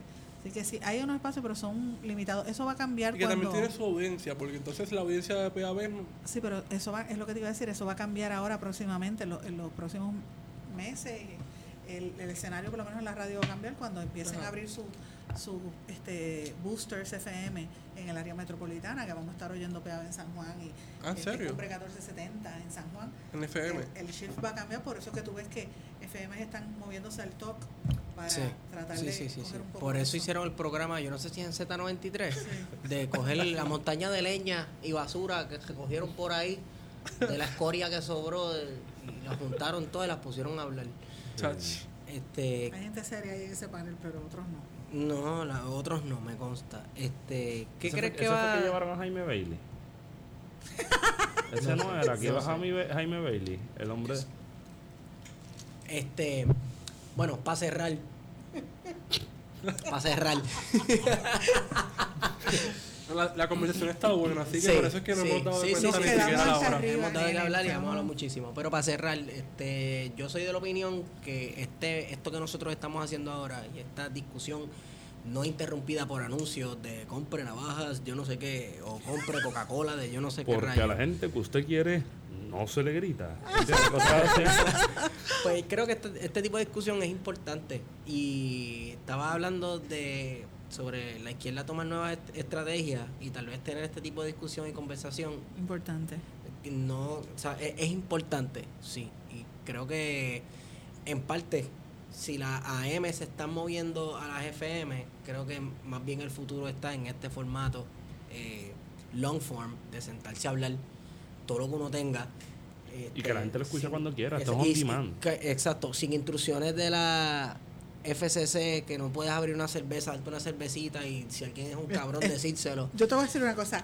Tú me has dado un, un- un backflash porque cuando estaba en, en el periódico, por ejemplo, en la Ajá. época que uno pues hacía, podía escribir una nota tomándote una cerveza, haciendo otras cosas, ¿verdad? Que no vamos a decir aquí al aire porque no las puedo decir. Pero esas cosas son bien di- divertidas. Este, y eso en la dinámica normal en los medios eso no se permite. No se permite. Y- Así y- que esto está chévere. Es una forma, es una forma de modular los discursos también, porque las conversaciones, cuando uno habla de temas, la gente no se sienta, saludos fulano, ¿qué tenemos para hoy? Ta, ta, ta. Así tú no hablas con la gente que tú conoces, si tú no intercambias información. Eso es algo totalmente y el falso. tiempo que te limita. También. Sí, O sea, porque 15 necesita... minutos para hablar un tema tan profundo. Tenemos esto de- para hablar súper importante para tu existencia, pero Es venimos como- ahora después de estos anuncios de Coca-Cola. Como los debates, por ejemplo, no, que yo quiero que el, independ- el independentismo me explique el modelo económico en 140 caracteres en Twitter. Pues mira, imposible. Claro. Imposible. o sea, a veces queremos carajo. los debates que te hablemos eh, espontáneamente, no rápido. Y no puede ser así. A veces hay que sentarse. Claro. Y dedicarle hablar. tiempo a las cosas. Claro. Por, por esa razón yo apuesto a, a este medio del podcast, porque te permite conversar Sí. Sí. en vivo, tú sabes. ¿Ah? Súper chévere. Ay, yo lo he pasado súper. Me encantó. A mí también. Bueno, El placer es nuestro. Gracias ¿Dónde? por invitarme. gracias por venir. eh, Gracias, le, agra- Sandra. le agradezco a Sandra también eh, por ser la primera voz que escuché después en, en- en radio, o sea, después del huracán, porque eso estuvo bien interesante. Yo, Sí. eh, Era la voz que menos yo pensé que iba a escuchar En esa emisora. en esa emisora. Y, y, y como parte de la experiencia de lo que de lo que sucedió en el huracán, pues creo que fue un trabajo no solamente no, decir muy bien hecho se queda corto porque fue pertinente y porque también presentó que se podía hacer rígido, se podía hacer eh, rígido me refiero dentro de los márgenes de lo que es el periodismo serio, pero también se podía hacer sensible con lo que estaba sucediendo en la búsqueda de eso que a algunos les gusta llamar la verdad, pero era lo que, lo que, lo que yo quiero llamarle la socialización de la información, que nadie sabía lo que estaba pasando. Así que en cierto sentido le agradezco eso porque en ese tiempo de aquel radiecito en 680, horrendo 680, pues, pues uno tuvo algún tipo de conexión con el exterior más allá de la comunidad. Y la conversación estuvo bien larga y bien buena. Y, y, Esteban, ¿dónde te consigo? Eh, Estigón por Twitter. ¿Y Aguario? Me consigues en Wario Candanga. Me encanta eso de Wario Candanga. eh, Sandra, el handle de Twitter para que... SRC Sandra. Para que pues vean lo que ella, las columnas que ella tira, eh, los venenitos que tira, los venenitos que no tira y para que la siga, porque ella es muy seria. Yo hago, yo, yo vivo, eh, eh, no lo puedo decir aquí porque después van a caerme, pero la especialidad de la casa. Pregúntame cuál es la especialidad de la casa. ¿Cuál es? Cuál es? Joder. A mí me pueden seguir en, arroba PHRO, feto, y Esteban procura hundir el botón de, de acabar cuando yo diga esto. Ok. Sí. Yo pensaba que la especialidad de la casa era ceviche, pero no.